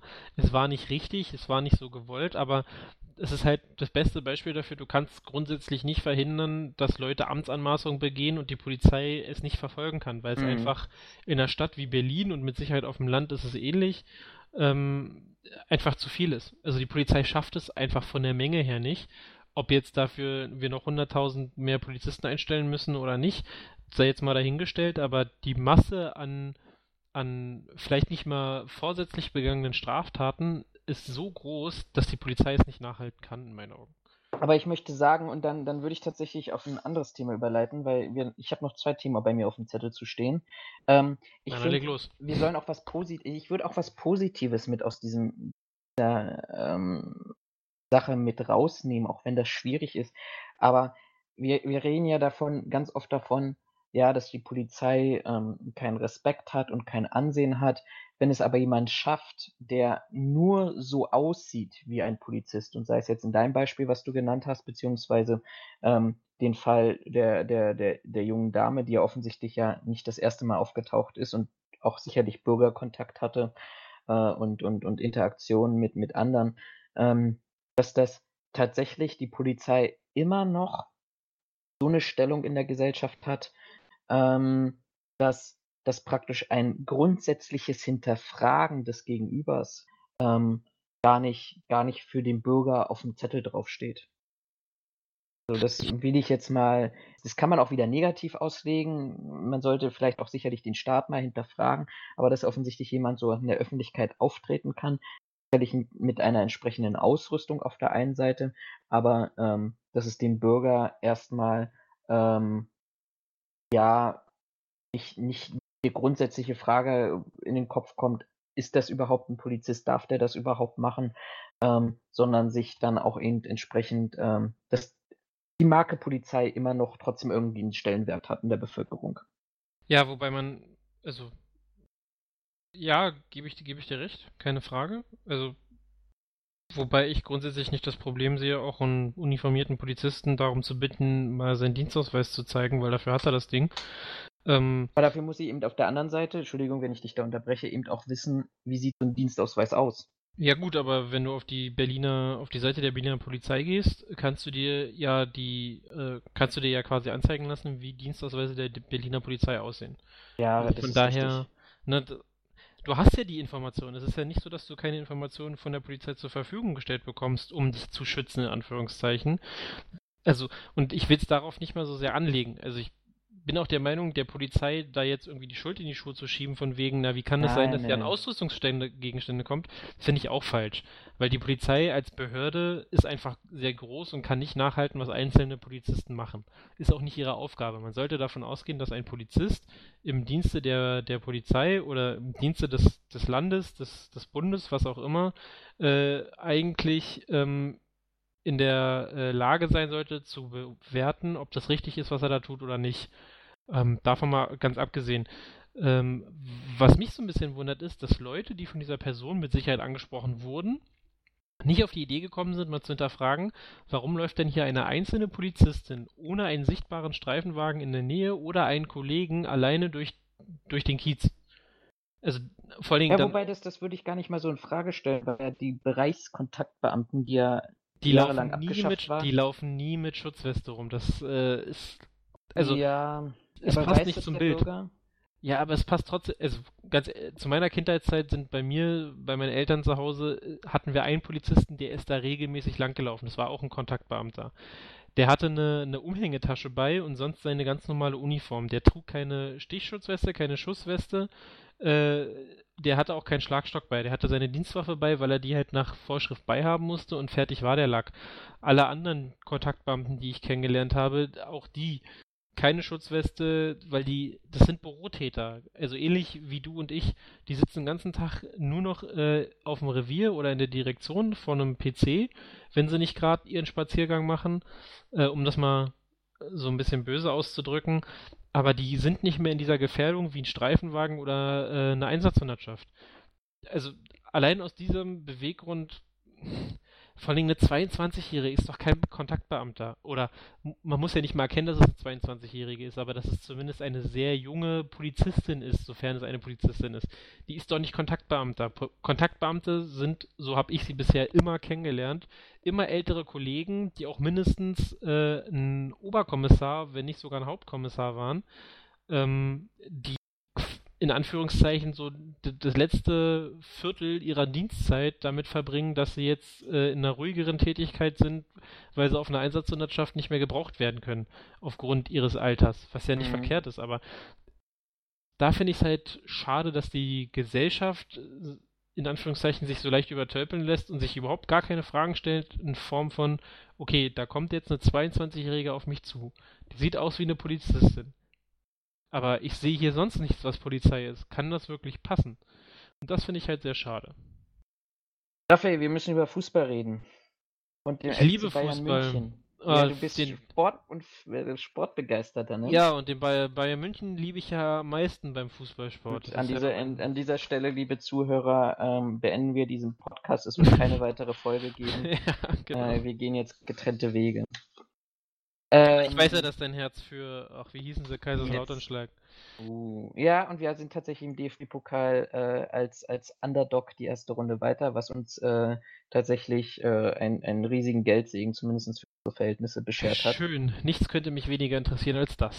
Ähm, ja, wobei, also auch da könnten wir jetzt nochmal über Sicherheit reden. Ähm, da gab es tatsächlich auch einen Vorfall im, im Stadion, aber ich würde gerne trotzdem über Bayern München mit dir.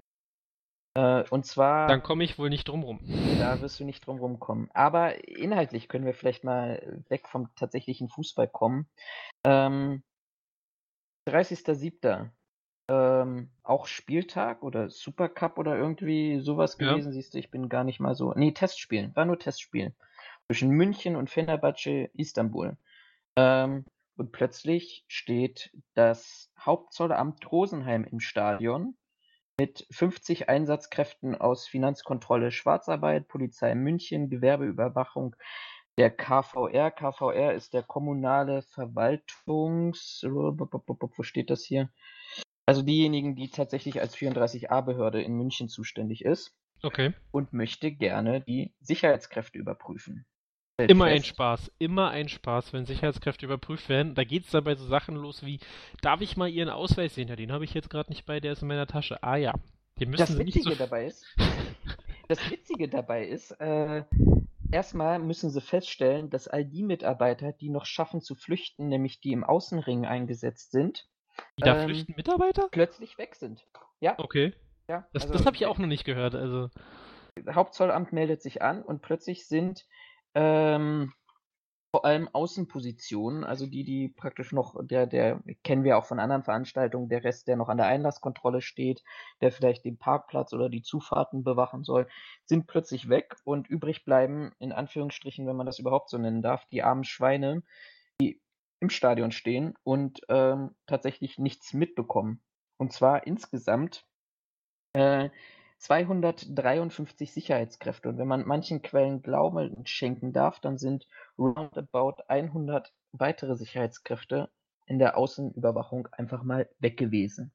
So, und dann kommt es tatsächlich, das ist eine Pressemitteilung des Halbzollamt Rosenheims, kommt es tatsächlich zu den Überprüfungen und vor allem den sicherheitsrelevanten Überprüfungen. Wir haben ja regelmäßig auch immer wieder, äh, da, da, da bleiben wir doch mal eher beim Fußball, immer wieder zu, zu Bundesliga-Start oder Saisonbeginn, ja die Diskussionen auch zwischen BDSW, zwischen dem DFB, zwischen den Sicherheitsfirmen und den Vereinen, was ist denn überhaupt eine sicherheitsrelevante Position und wo kann ich Sicherheitskräfte einsetzen und wo kann ich Servicekräfte einsetzen? Meiner Sicht eigentlich relativ einfach zu definieren. A, wenn man sich an den Statuten des DFB hält, die ja dafür auch ganz klare Definitionen haben. Und B, wenn man einfach mal in die Bewachungsverordnung reinguckt, beziehungsweise in Paragraph 34a, äh, glaube ich, definiert das schon ganz eindeutig, was, was der Unterschied zwischen einer Service-Dienstleistung ist, die tatsächlich auch möglicherweise von einem Sicherheitsdienstleister erbracht werden kann. Ähm, ich sag mal so klassisch Platzeinweiser, ähm, aber auch, auch davon unterscheidet, was, was eine klassische Bewachungstätigkeit naja, jedenfalls äh, 253 arme Schweine, die ähm, nicht überprüft werden konnten und man stellt tatsächlich bei 194 Personen Gesetzesverstöße oder Unregelmäßigkeiten fest. Moment, jetzt muss ich dich kurz unterbrechen. Hier steht nicht, dass 253 Personen nicht geprüft wurden, sondern nee, die das, wurden geprüft, ja genau. Ja, das, Plus die was, 100, die... Äh, du hast aber gerade gesagt, dass sie nicht geprüft wurden, deswegen... Achso, ne, dann, dann, dann tut es mir leid, dann waren ein nicht zu viel. Nein, zumindest habe ich das so verstanden. 253 Personen. Ähm, und von den 253 Personen wurden bei 194 Personen, das sind weit über 70 Prozent, wenn ich das im Kopf habe, ich habe es mir nämlich mal ausgerechnet, sind das ungefähr 77 Prozent Pi mal Daumen.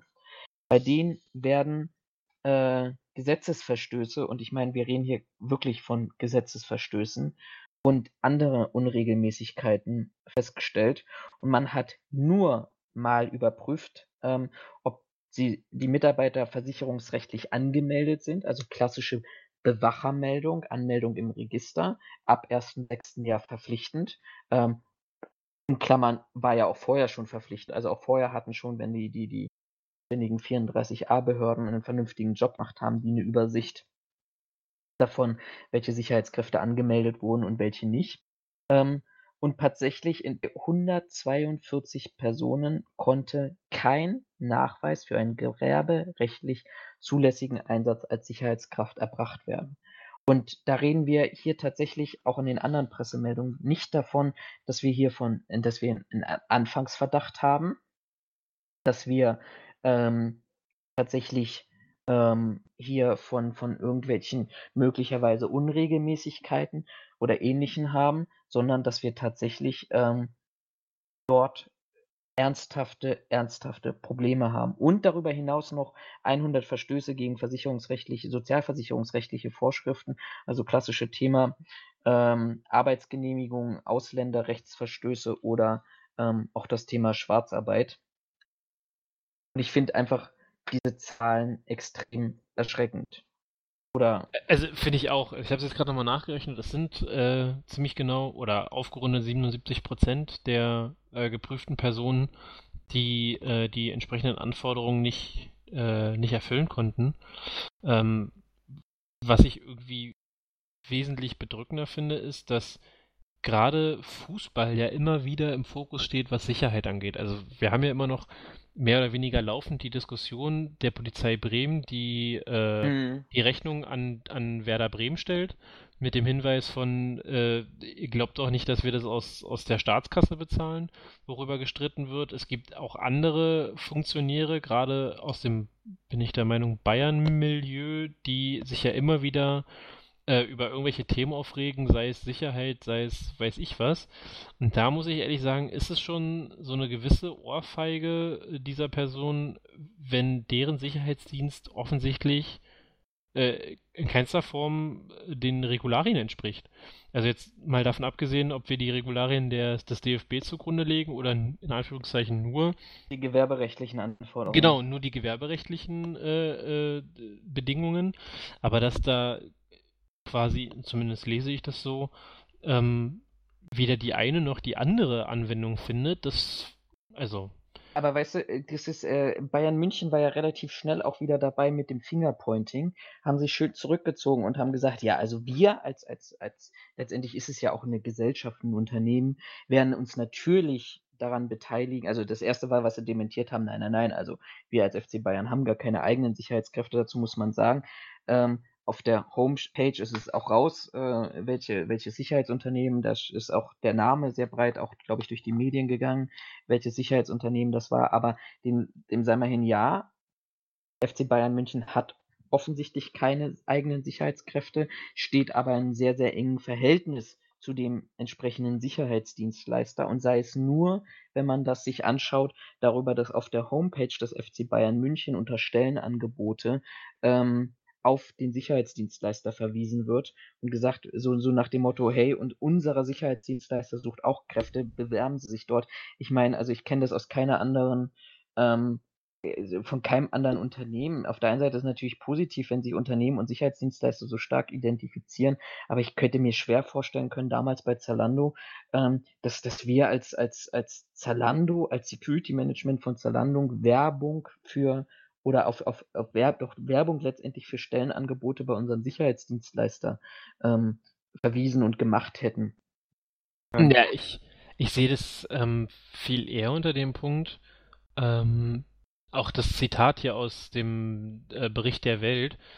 Äh, der FC Bayern unterstützt die Aufklärung der Vorfälle und der dabei aufgekommenen Beanstandung nach besten Kräften. Ja, was heißt ja, lies mal den zweiten Satz. Wenn ja, nicht, genau. wird der FC Bayern die entsprechenden Konsequenzen ziehen. Also sofortiges Fingerpointing wieder. Wir ja, nicht, haben damit nichts nicht zu tun. Nicht nur das, das, das ist nicht mal, also das Fingerpointing mit, das sind ja gar nicht unsere Leute, finde ich nicht mal so schlimm. Was ich viel schlimmer finde, ist, wenn nötig, wird der FC Bayern die entsprechenden Konsequenzen ziehen. Was muss denn noch nötig sein, um da Konsequenzen zu ziehen? Da sind fast 300 Leute, äh, sind geprüft worden und mehr als die, also deutlich mehr als die Hälfte, äh, beziehungsweise kannst ja fast sogar sagen, drei Viertel der Personen äh, haben die Prüfung nicht bestanden. Also was willst du denn noch hören, wenn, also, oder was, was brauchst du denn noch, um Konsequenzen zu ziehen? Erstens, drei Viertel von den Geprüften haben die, haben, haben quasi die Prüfung nicht bestanden durch äh, Gewerbeordnung und Zoll. Äh, dann sind irgendwie nochmal locker 100 Leute davon geflohen und haben sich der Prüfung entzogen. Also, Entschuldigung, aber also was muss ich denn jetzt noch alles anstellen, damit der FC Bayern nicht sagt, wenn nötig, werden wir Konsequenzen ziehen, sondern äh, wir werden Konsequenzen ziehen. Auch schon. Ja, die Sache ist ja wieder dieses Thema, ich will ja nicht vorverurteilen und äh, ja, aber da gibt es ähm, doch nichts vorzuverurteilen. Wenn drei Viertel der Personen, die geprüft werden, äh, die Prüfung nicht bestehen, bestanden haben, kann ich doch jetzt nicht mehr von Qualität reden. Also jetzt mal Apropos ganz ehrlich. Qualität, ich finde, das ist ein gutes Stichwort. Ich habe nämlich mal recherchiert. Also man muss dazu sagen, auch die Welt berichtet noch ergänzend darüber. Ähm, es sind sogar, aber da wird keine Namen, werden keine Anzahl genannt, bei einigen überprüften Leuten, Zitat, ähm, gab es sogar offensichtlich Beschäftigungsuntersagungen. Ähm, und die sind trotzdem, also ein Versagen der Zuverlässigkeit und die sind trotzdem eingesetzt worden. Apropos Qualität, ähm, ich, mir war so, als ob vor ein paar Jahren, als ich den Sachverhalt mir äh, durchgelesen habe oder bei, zumindest bei mir bekannt wurde, ähm, mir war so, dass der FC Bayern vor ein paar Jahren mal durch die Gegend gerannt ist und ähm, ganz breit darüber berichtet hat, wie ähm, welche hohen Qualitätsstandards sie haben. Und tatsächlich, der FC Bayern ist seit 2015 vom TÜV Rheinland, TÜV Rheinland zertifiziert und zwar als ähm, erster, weltweit erster Profisportclub nach ähm, dem internationalen Standard zur Servicequalität im Sport. Ähm, und in diesem Service-Standard wird unter anderem ähm, durch Mystery Checks, durch Prozesseinsicht, ähm, durch Gespräche mit den jeweiligen Verantwortlichen aus der Organisation das Thema Sicherheitskontrollen geprüft, Service, Qualifikation der Mitarbeiter, Prozesse, Philosophie, Qualifizierung, Beschwerdemanagement und Personenschutzkonzept für Staatsgäste sowie Regelung zur Compliance. Ähm, und der TÜV stellt sich hin und sagt, alles klar, FC Bayern ist Vorreiter da drin. Und nicht mal vier Jahre später äh, wird mal überprüft, ob die tatsächlich so Vorreiter sind. Ähm, und man stellt fest, alles Pustekuchen, ist gar nicht so. Ähm, wo wir wieder beim Thema sind, Hauptsache zertifiziert. Ich mache mal einmal groß Werbung damit, lass mich, unterwerfe mich allen paar Jahren irgendwie solchen Audits, für die ich als Auftraggeber, also sprich später zertifiziertes Unternehmen, äh, ja jemanden beauftrage, nämlich einen Dienstleister wie die TÜV Rheinland, ist ja keine staatliche Stelle, die natürlich auch weiterhin, und ich will jetzt hier niemandem was unterstellen, aber das ist eben bei, bei vielen dieser Zertifizierungen so, natürlich einen Dienstleistungsvertrag abschließen ähm, mit dem entsprechenden Unternehmen, ähm, was auch einfach heißt, ich garantiere mir über mehrere Jahre einfach, dass das Geld fließt.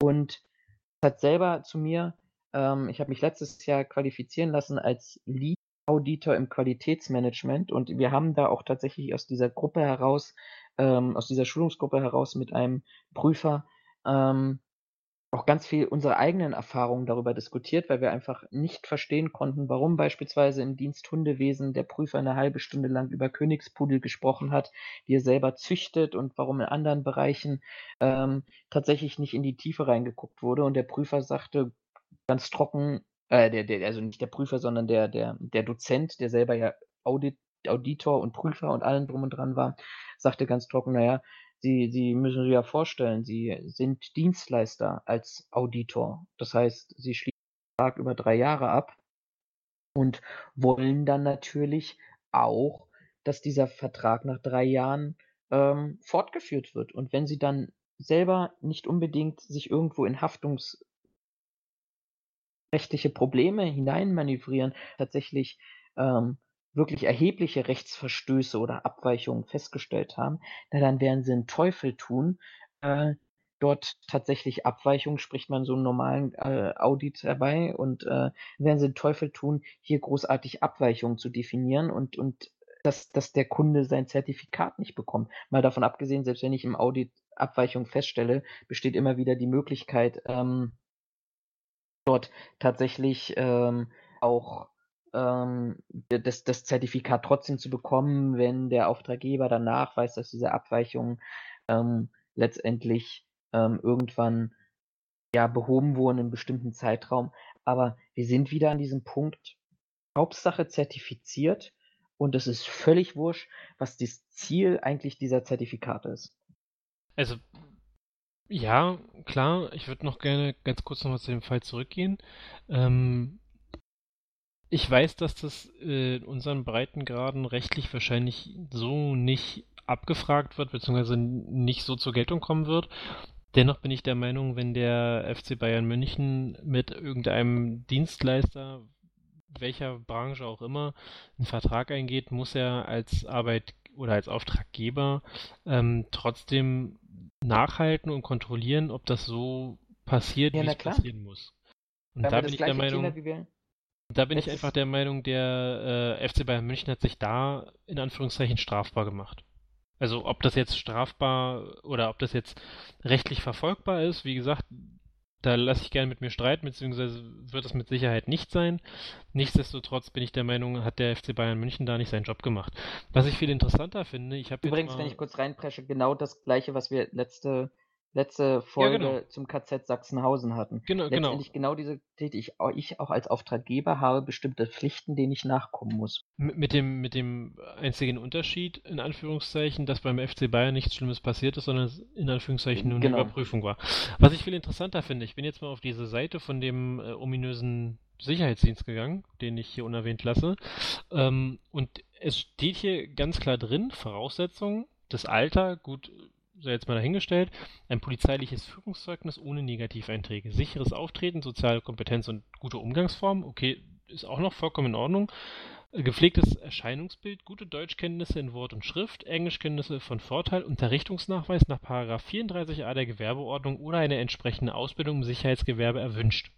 Was? Erwünscht? Erwünscht.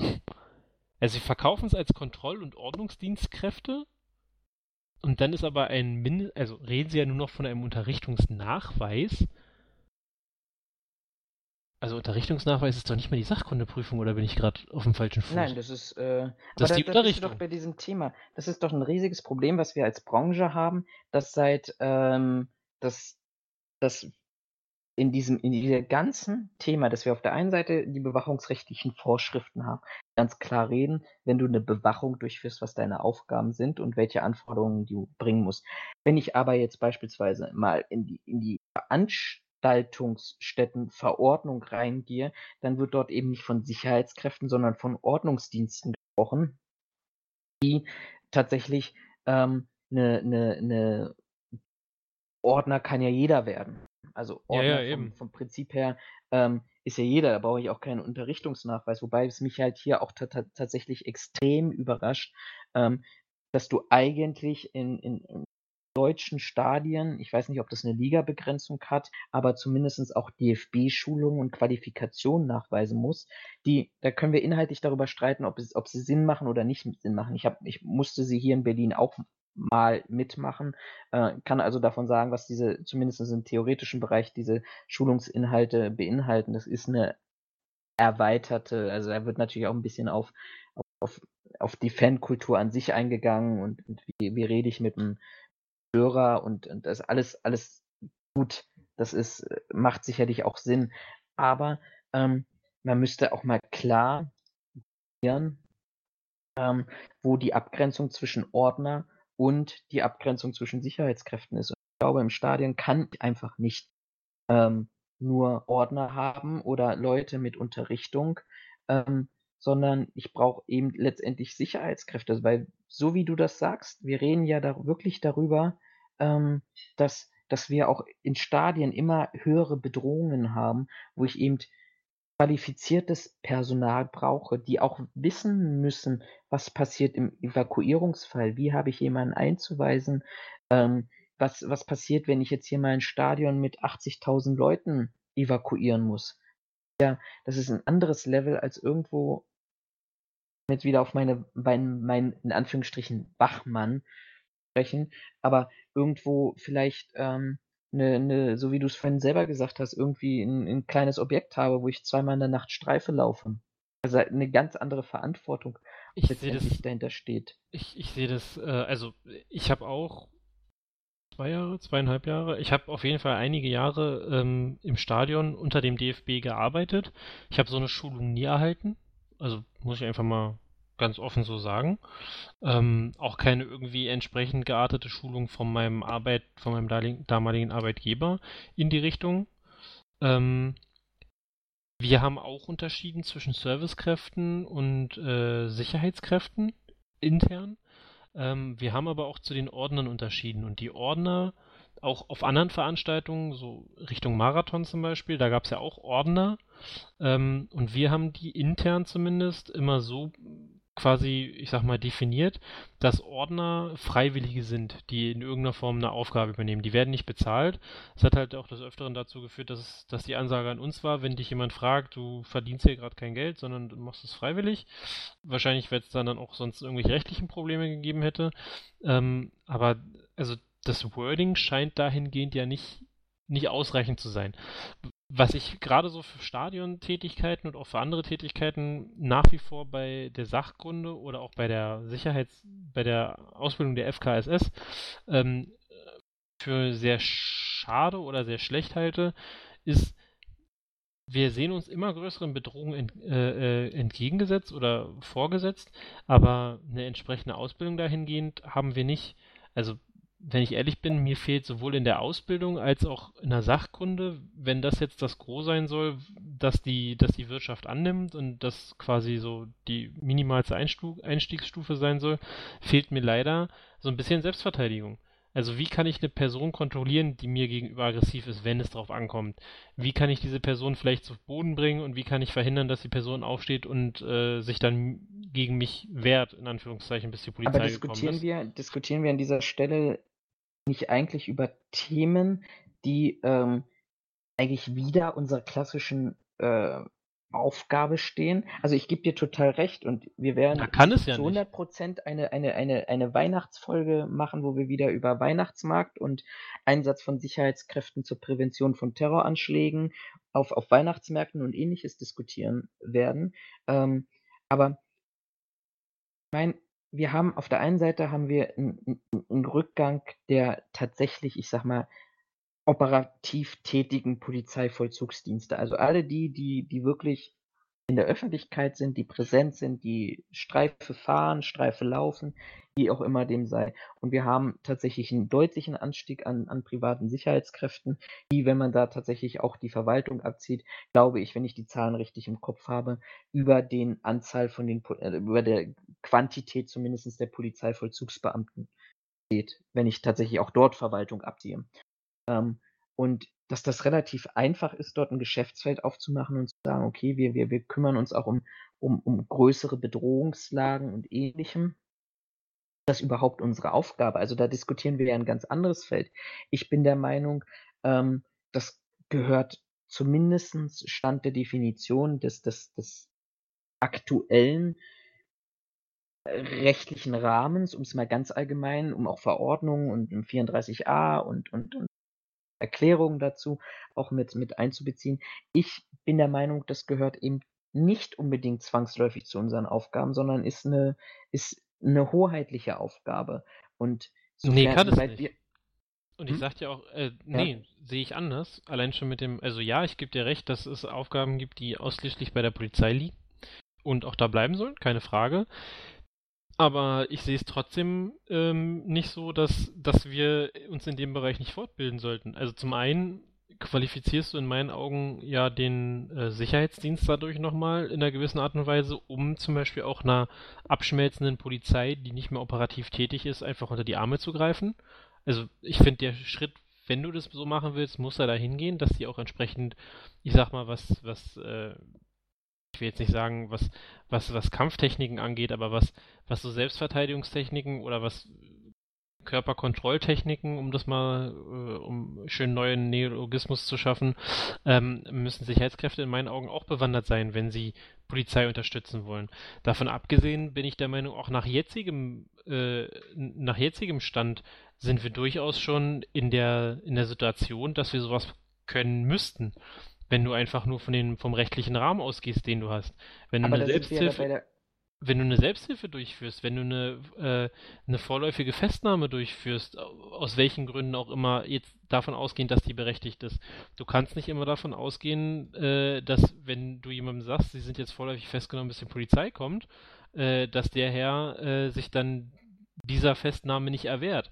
Und ich finde es ehrlicherweise sehr fatal, Leute dann quasi hinzustellen und sagen, du bist jetzt hier für die Sicherheit verantwortlich, aber die notwendige äh, Ausbildung, auch in Form von Selbstverteidigung oder äh, aggressive Personen in Anführungszeichen zu beherrschen, fehlt komplett, finde ich äh, mehr als bedenklich und aber auch sehr wir bei der gefährlich. Frage Henne oder Ei, finde ich ganz klassisch.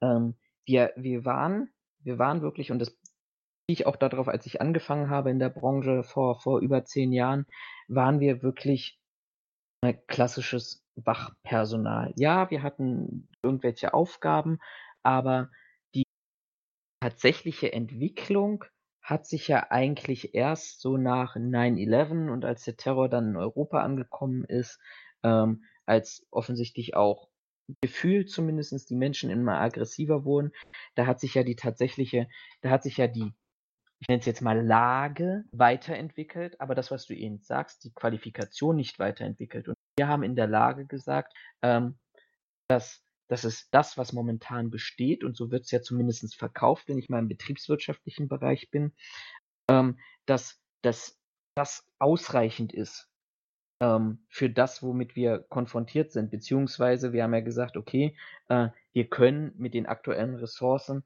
die Lage, den, der Anstieg der Bedrohung, der Anstieg der, der ähm, tatsächlichen Übergriffe auf Sicherheitsmitarbeiter etc., können wir mit den aktuellen Ressourcen begegnen. Und da sage ich dir, da muss man ganz klar aus meiner Sicht davon trennen, zu sagen, was können wir, was sollen wir und was werden wir.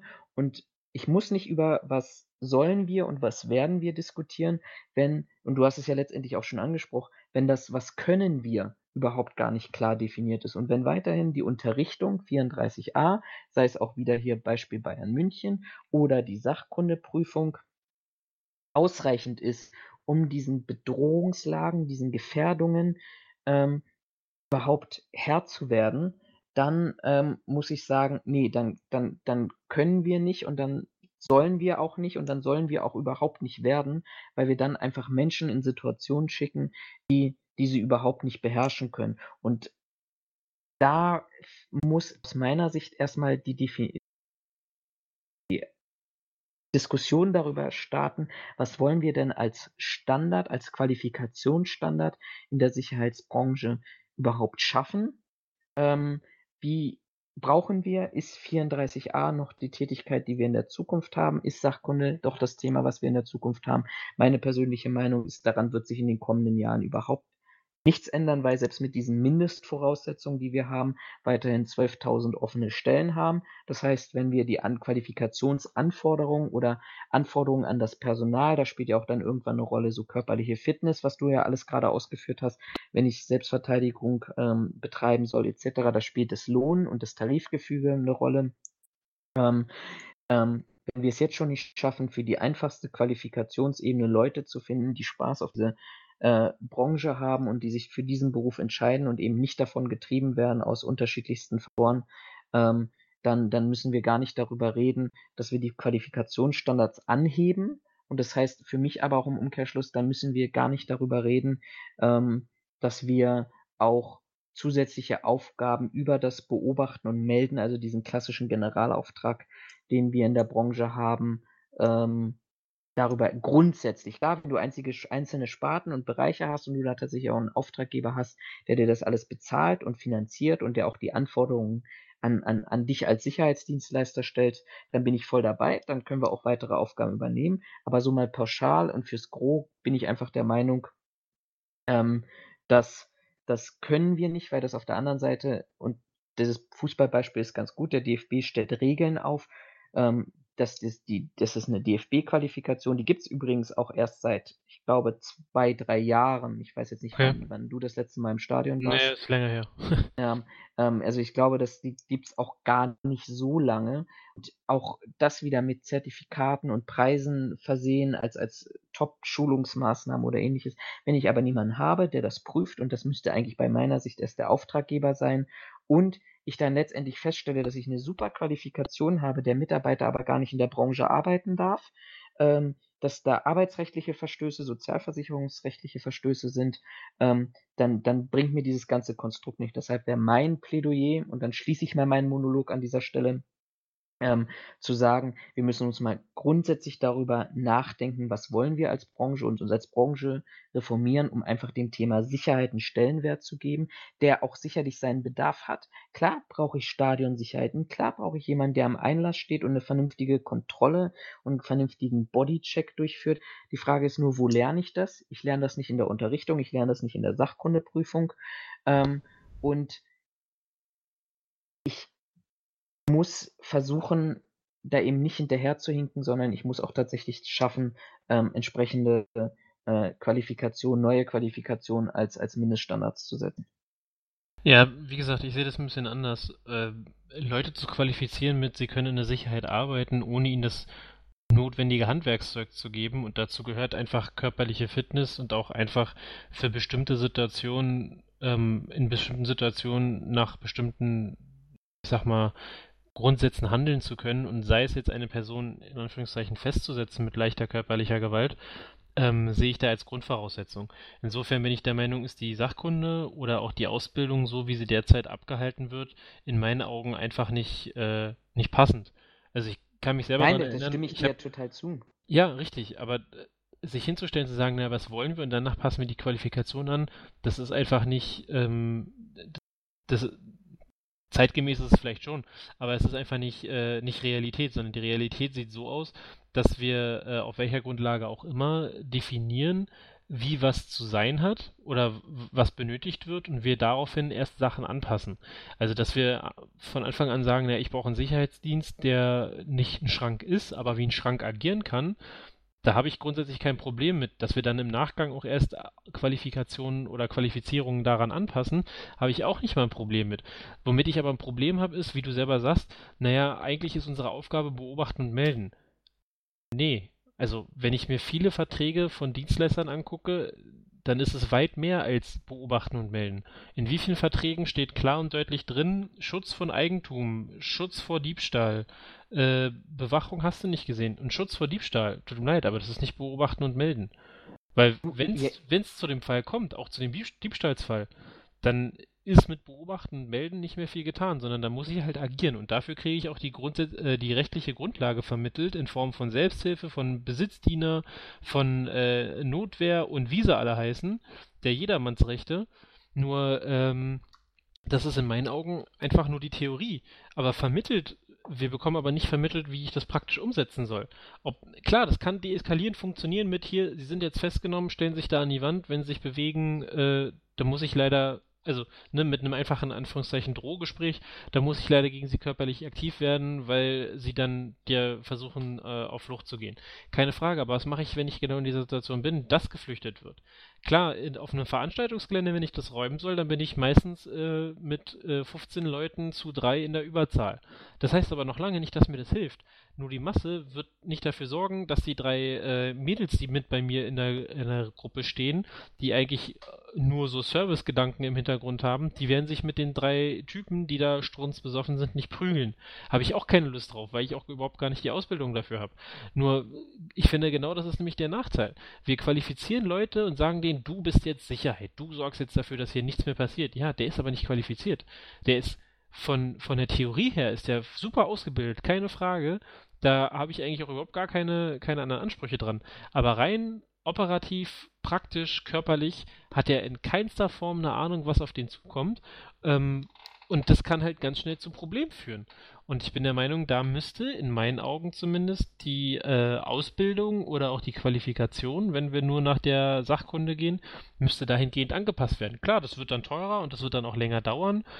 Was in meinen Augen dann mit so ein Grund wäre, warum das nicht mal schnell so eine Arbeitsumschulungsmaßnahme äh, äh, sein kann, was es derzeit einfach de, de facto ist. Ähm, da, dann würde sich das halt ändern. Und da ist halt, ist es halt nicht mitgetan, dass die Branche sich hinstellt und sagt so, ach, uns geht's so schlecht und unser Tarifvertrag ist so scheiße. Nee, da muss dann halt einfach mal die Politik ran. Da muss die Politik einfach mal sagen, alles klar, Sicherheit wird definiert als, hast du nicht gesehen, pipapo, so dass sich daraus einfach ergibt, okay, wir müssen die Leute anders qualifizieren. Und daraus ergibt sich, ich muss die Leute anders qualifizieren, es kostet mich mehr Geld, ich muss dafür mehr Geld verlangen. Und entweder sagen die Leute dann so, ne, dann mache ich es aus dem eigenen Haus, Wobei auch da dann rechtlich oder gesetzlich zumindest in meinen Augen der entsprechende ähm, die, der, der entsprechende Kreis geschlossen werden muss, in Form von, selbst wenn die Leute aus deinem eigenen Haus kommen, müssen sie die entsprechenden Qualifikationen nachweisen können, ob praktisch oder theoretisch, sodass es sich im Endeffekt kein, kein äh, ja, nichts mehr nimmt, ob ich den, den Dienstleister anstelle oder meine eigenen Leute beschäftige, außer jetzt von den Lohnkosten vielleicht noch. Ähm, und dass ich über diese Schiene den Druck aufbaue, zu sagen, alles klar, das, das Lohnniveau muss sich erhöhen oder erhöht sich zwangsläufig, weil es anders nicht mehr geht. Die Kunden müssen mehr zahlen und dann bin ich der Meinung, bekommen wir aber auch erst Personal, wo wir sagen, das sind nicht nur irgendwelche 0815-Klitschen, die letzte Woche noch äh, beim Edeka gestanden haben und sich jetzt was Neues besorgt haben, sondern dann bekomme ich halt auch erst vernünftiges Personal und dann ist es in meinen Augen mit einer Sachkunde auch getan. Da muss es nicht die Ausbildung sein. Aber dafür müssen halt die Rahmenbedingungen stimmen und ich Genau, wir sind doch gar nicht so weit voneinander entfernt. Wir sind ja gar nicht so weit voneinander entfernt. Ich sage nur, solange wir diese Rahmenbedingungen nicht haben, kann ich mir, muss ich mir keine Gedanken darüber machen, was ich für zusätzliche Aufgaben übernehmen kann, weil ich dann eben sicherlich in, in, in vielen Bereichen tatsächlich fitte Kräfte habe, die dann eben, ich, ich sage jetzt mal so klassisch, und ich, ich will das auch gar nicht so in, die, in, in, in eine Grauzone oder die schwarze, ich habe eben beispielsweise das ganze Thema Dis Diskotheken, Türstehergewerbe, was sicherlich äh, immer noch ähm, behaftet ist mit einem gewissen Ruf, aber ich habe da auch viele Dienstleister, die, die sehr guten Job da drin machen. Da habe ich ja, brauche ich ja bestimmte Anforderungen daran. Ähm, und dann habe ich vielleicht auch schon das Personal. sage nur, ich kann, ich habe einfach auch eine Verantwortung für meine Mitarbeiter, ähm, auch als Unternehmer, Fürsorgepflicht des Unternehmers, mich eben nicht der jetzigen Stelle, wenn ich nichts für die Qualifikation, für die sportliche, körperliche Fitness, so wie du das alles beschrieben hast, da bin ich ja voll bei dir. Aber wenn ich nichts dafür mache, kann ich mich jetzt in der jetzigen Auftragssituation nicht hinstellen und sagen, alles klar, ich übernehme hier auch noch irgendwelche Bedrohungslagen oder ähnlichem. Auch wenn es nur kleinere Tätigkeiten sind, dann ist halt die Konsequenz eben daraus, wenn ich eben kein, dann, dann habe ich sicherlich Leistungsverträge, die sagen Schutz vor Diebstahl, wobei ich glaube, dass es sehr eindimensional ist, das zu betrachten, ähm, nur dorthin gehen, dass ich tatsächlich repressiv tätig werde, also einen Ladendieb aufhalte, sondern dass ich durch eine bestimmte körperliche äh, Präsenz eben durch, durch auch, auch, auch fachliche Kenntnis, dadurch zu sagen, okay, erkenne ich einen, einen, einen potenziellen Täter, ähm, spreche ich dem beispielsweise beim, beim Laden wenn er den Laden betritt, auch schon an, in dem Sinne von Guten Tag, kann ich Ihnen helfen, ähnliches, also praktisch die Awareness zu erhöhen, ähm, dass ich auch ganz, ganz viel präventiv machen kann und wo ich dann eben nicht ähm, äh, Jackie Chan brauche, der dann den, den flüchtenden Ladentyp umhaue, wobei auch das alles berechtigt ist. Aber ich glaube, das ist auch in der jetzigen Struktur, wie wir die, die, die Unternehmen haben, ganz schwierig,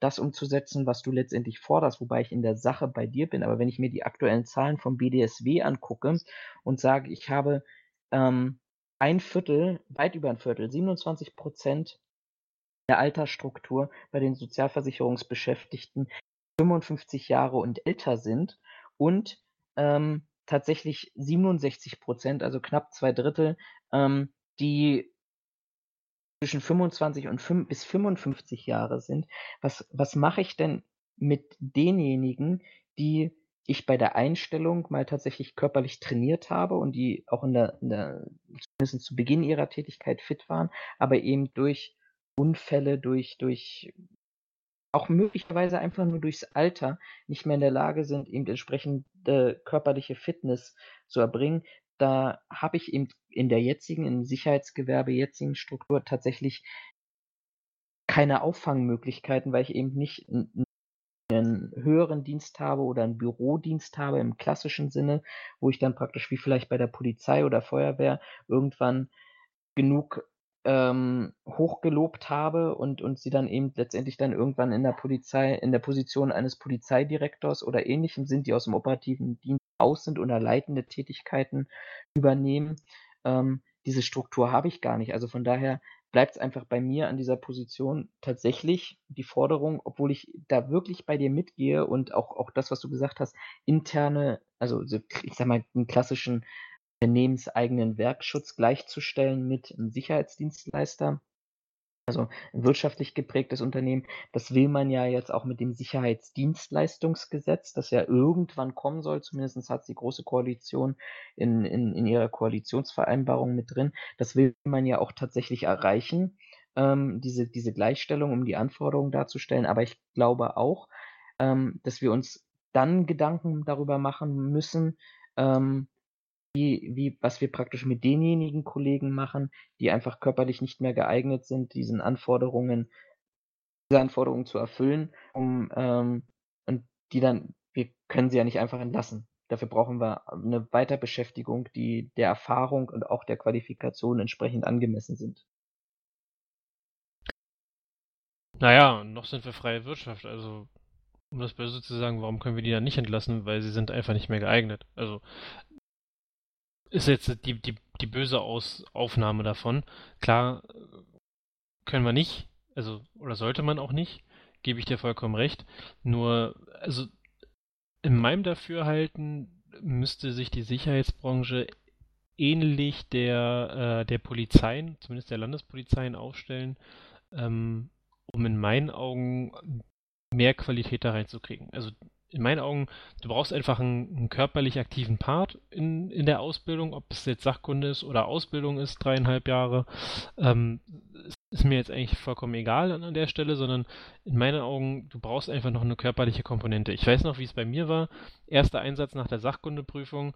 Äh, ja, hier lauf mal Streife und mein erster Gedanke war, ja, und wenn mir jemand auf die Fresse hauen will, habe ich ein Problem. Klar, ich bin zu zweit, klar, ich mhm. kann Kräfte zuordnen, aber ganz ehrlich, wenn es genau in der Situation darauf ankommt, dann habe ich verloren. Also dann stehe ich erstmal, stehe ich erstmal so da. Und da bin ich der Meinung, da wird einfach zu wenig für getan. Äh, ich gebe dir vollkommen recht, wir müssen da noch erst hinkommen. Und mein, meine Befürchtung ist, dass wir da über die Jahre langsam auch hinkommen werden, weil sich die, äh, wir sehen es ja bei der Polizei, ähm, weil die Personen sich immer rücksichtsloser gegenüber Ordnungskräften ähm, verhalten, ob jetzt privater Natur oder öffentlicher Natur.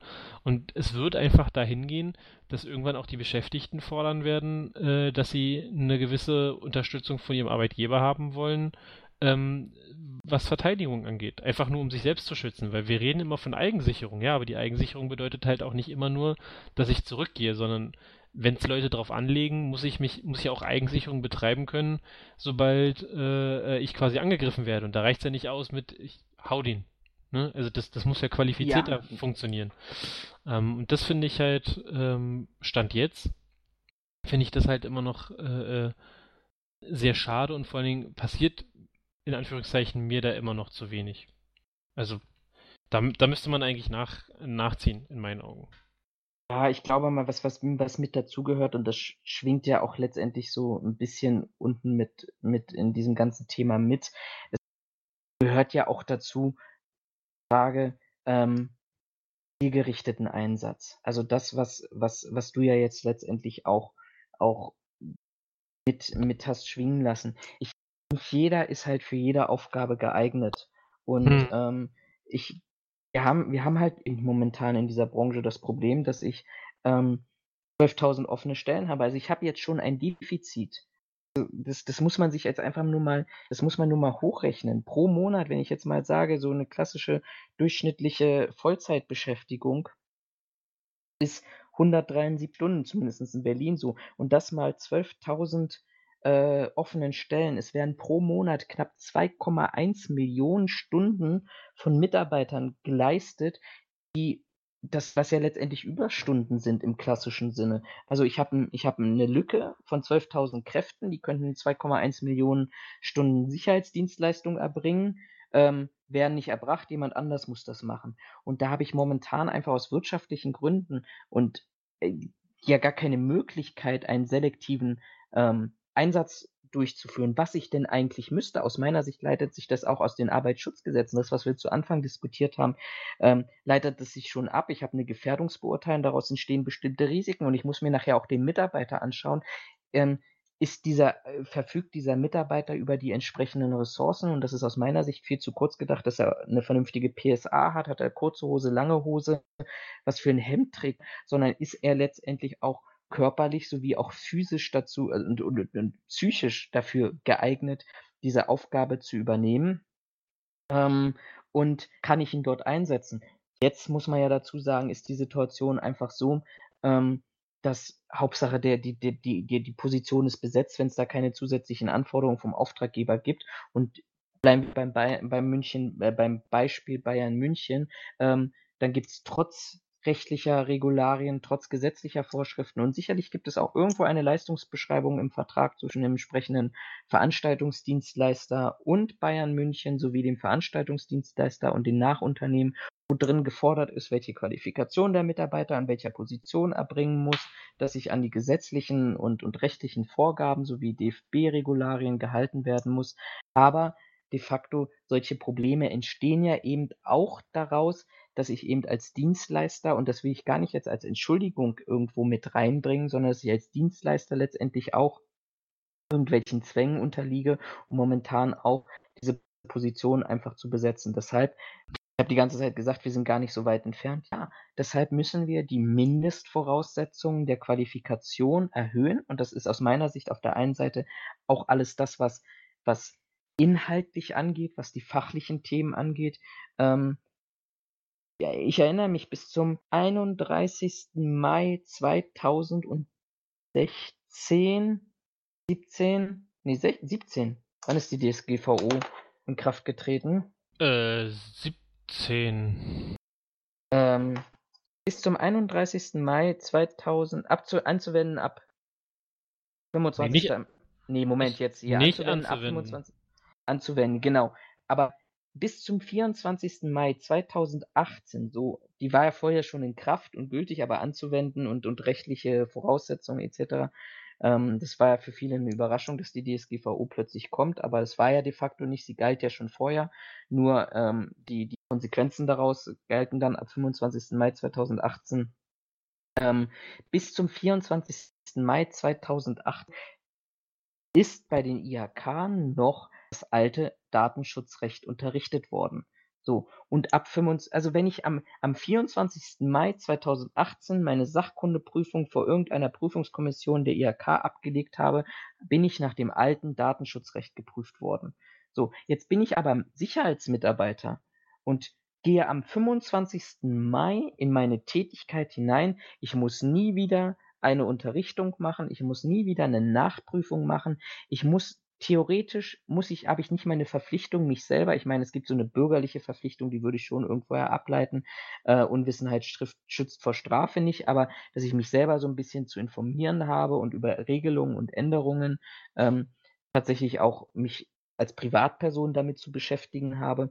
Aber ich musste, ich, ich werde nie wieder von irgendjemandem geschult und unterrichtet. Und da fängt es auch an dieser Position einfach an, dass wir einmal eine Qualifikation, eine Prüfung ablegen und die besteht dauerhaft. Ich kenne das aus den skandinavischen Ländern, da muss man alle, alle zwei Jahre, glaube ich, in Schweden ähm,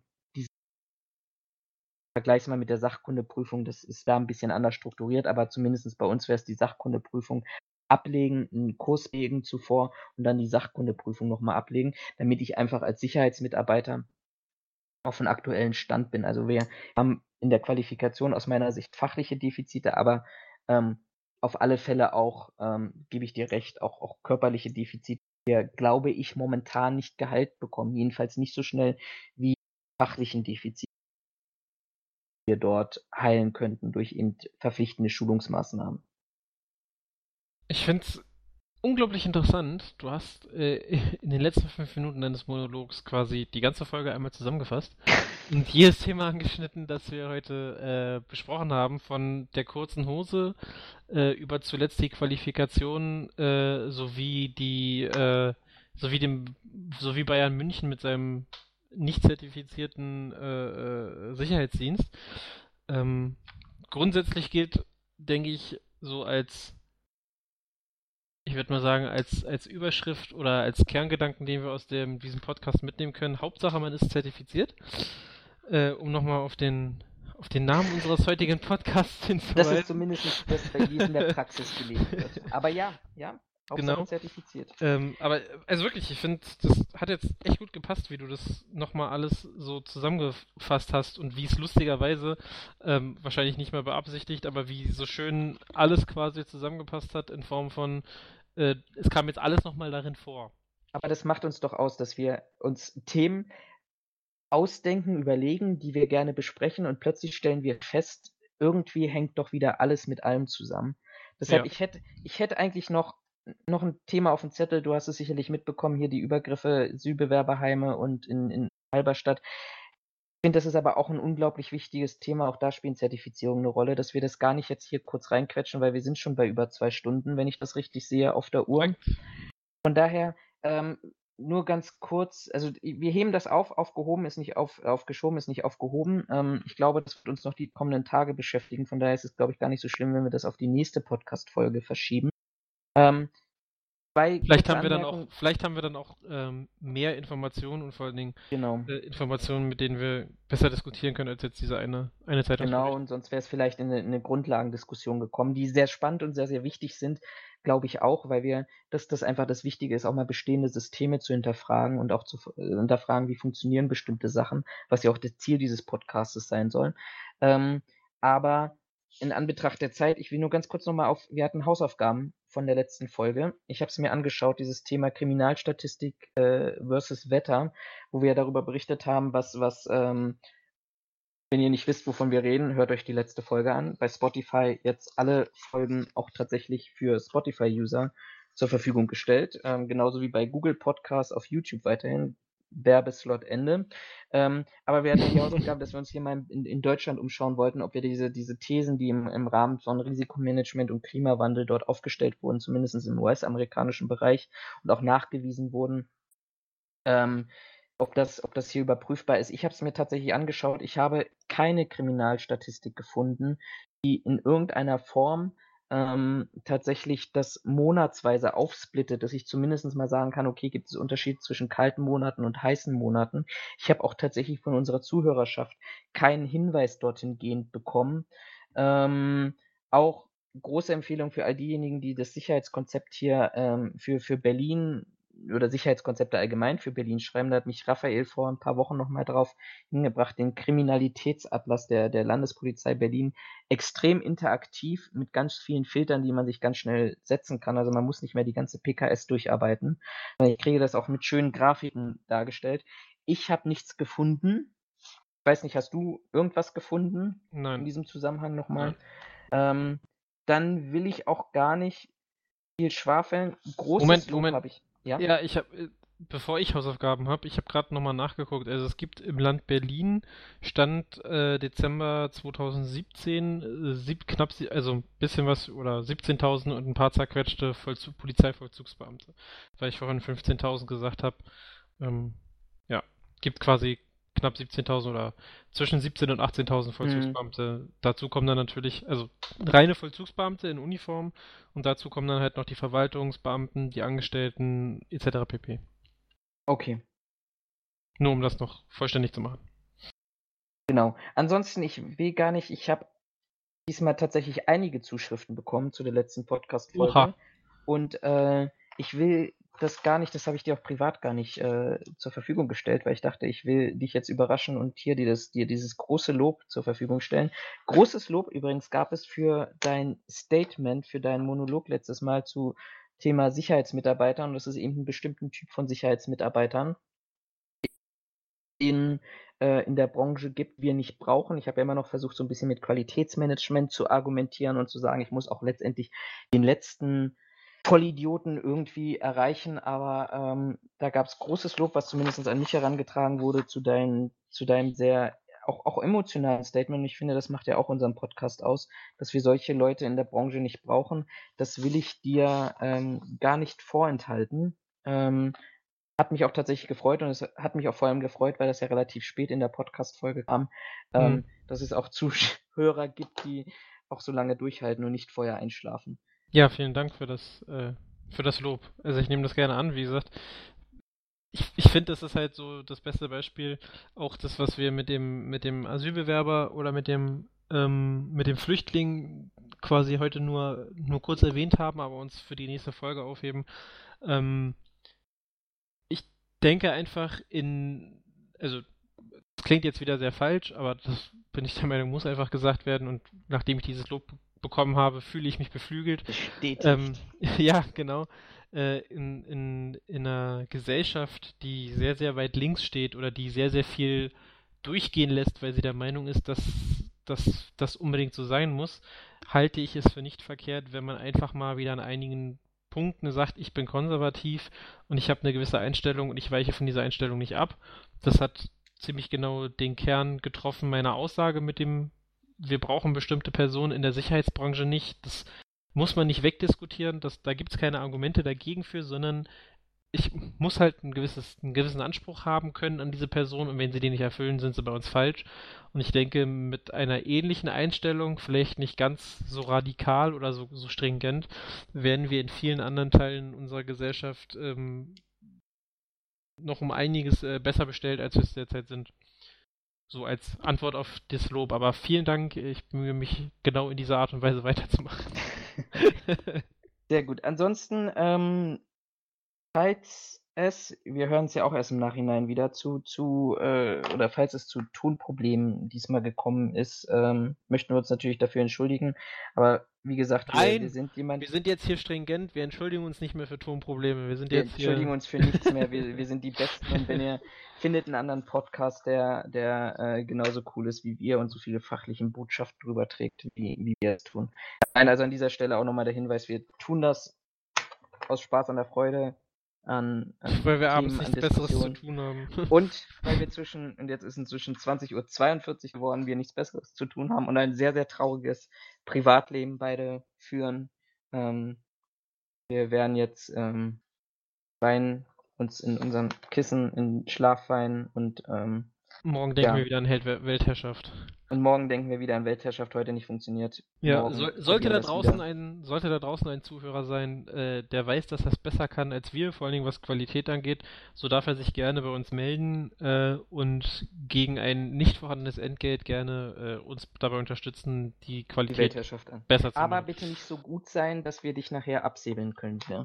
Also es, es ist schon zwischen uns beiden aufgeteilt. Du hast, ja, du kannst so ein kleines Er kriegt eine Grafschaft. Grafschaft, irgendwas Ja, im Ein Ruhrgebiet. Herzogtum oder so. Vielleicht ein Stück aus da, Bayern nichts oder mehr so. ist. Je nachdem. Braunkohleloch. Eh, Bay Bayern, lass ihn Bayern gehen. Da ist die Welt noch in Ordnung. Ach, er kriegt, er kriegt hier äh, ähm, das Saarland und das schenken wir dann einfach Frankreich. Sehr gut. Elsass-Lothringen wird wieder auferlebt. so Alles dem klar, das war's von mir. Ich weiß nicht, hast du noch irgendwelche Themen, Äh, Sachen, die nee, du unbedingt ansprechen möchtest? ich habe ich hab schon zu viel geredet, von daher, ähm, Wir stellen fest, von Mal zu Mal werden wir länger, aber Ja, es ist eine schlechte- ich, nicht weniger. äh, das ist trotzdem eine schlechte Tendenz. Wir sollten mal versuchen, ob wir nicht einen Podcast mal ein bisschen kürzer hinkriegen. Oder zumindest nur zwei Stunden. Genau. Ähm, Aber von es daher, ist halt, es ist halt spannende Themen. Aber ich, ich, ich Ja, könnte fang jetzt nicht wieder an. Ich fange nicht schon wieder an. Ich wünsche euch einen schönen Abend, einen schönen Tag, eine ruhige Restwoche, frohe Weihnachten, je nachdem, wann ihr uns hört. Ähm, bleibt uns treu und wir hören uns dann Pi mal Daumen wieder in zwei Wochen von meiner Seite aus. In diesem Sinne. Ciao, macht's gut. von meiner Seite genau das gleiche. Ich kürze das ab. Macht's gut, bis denn und bis zur nächsten Woche. Ciao, ciao.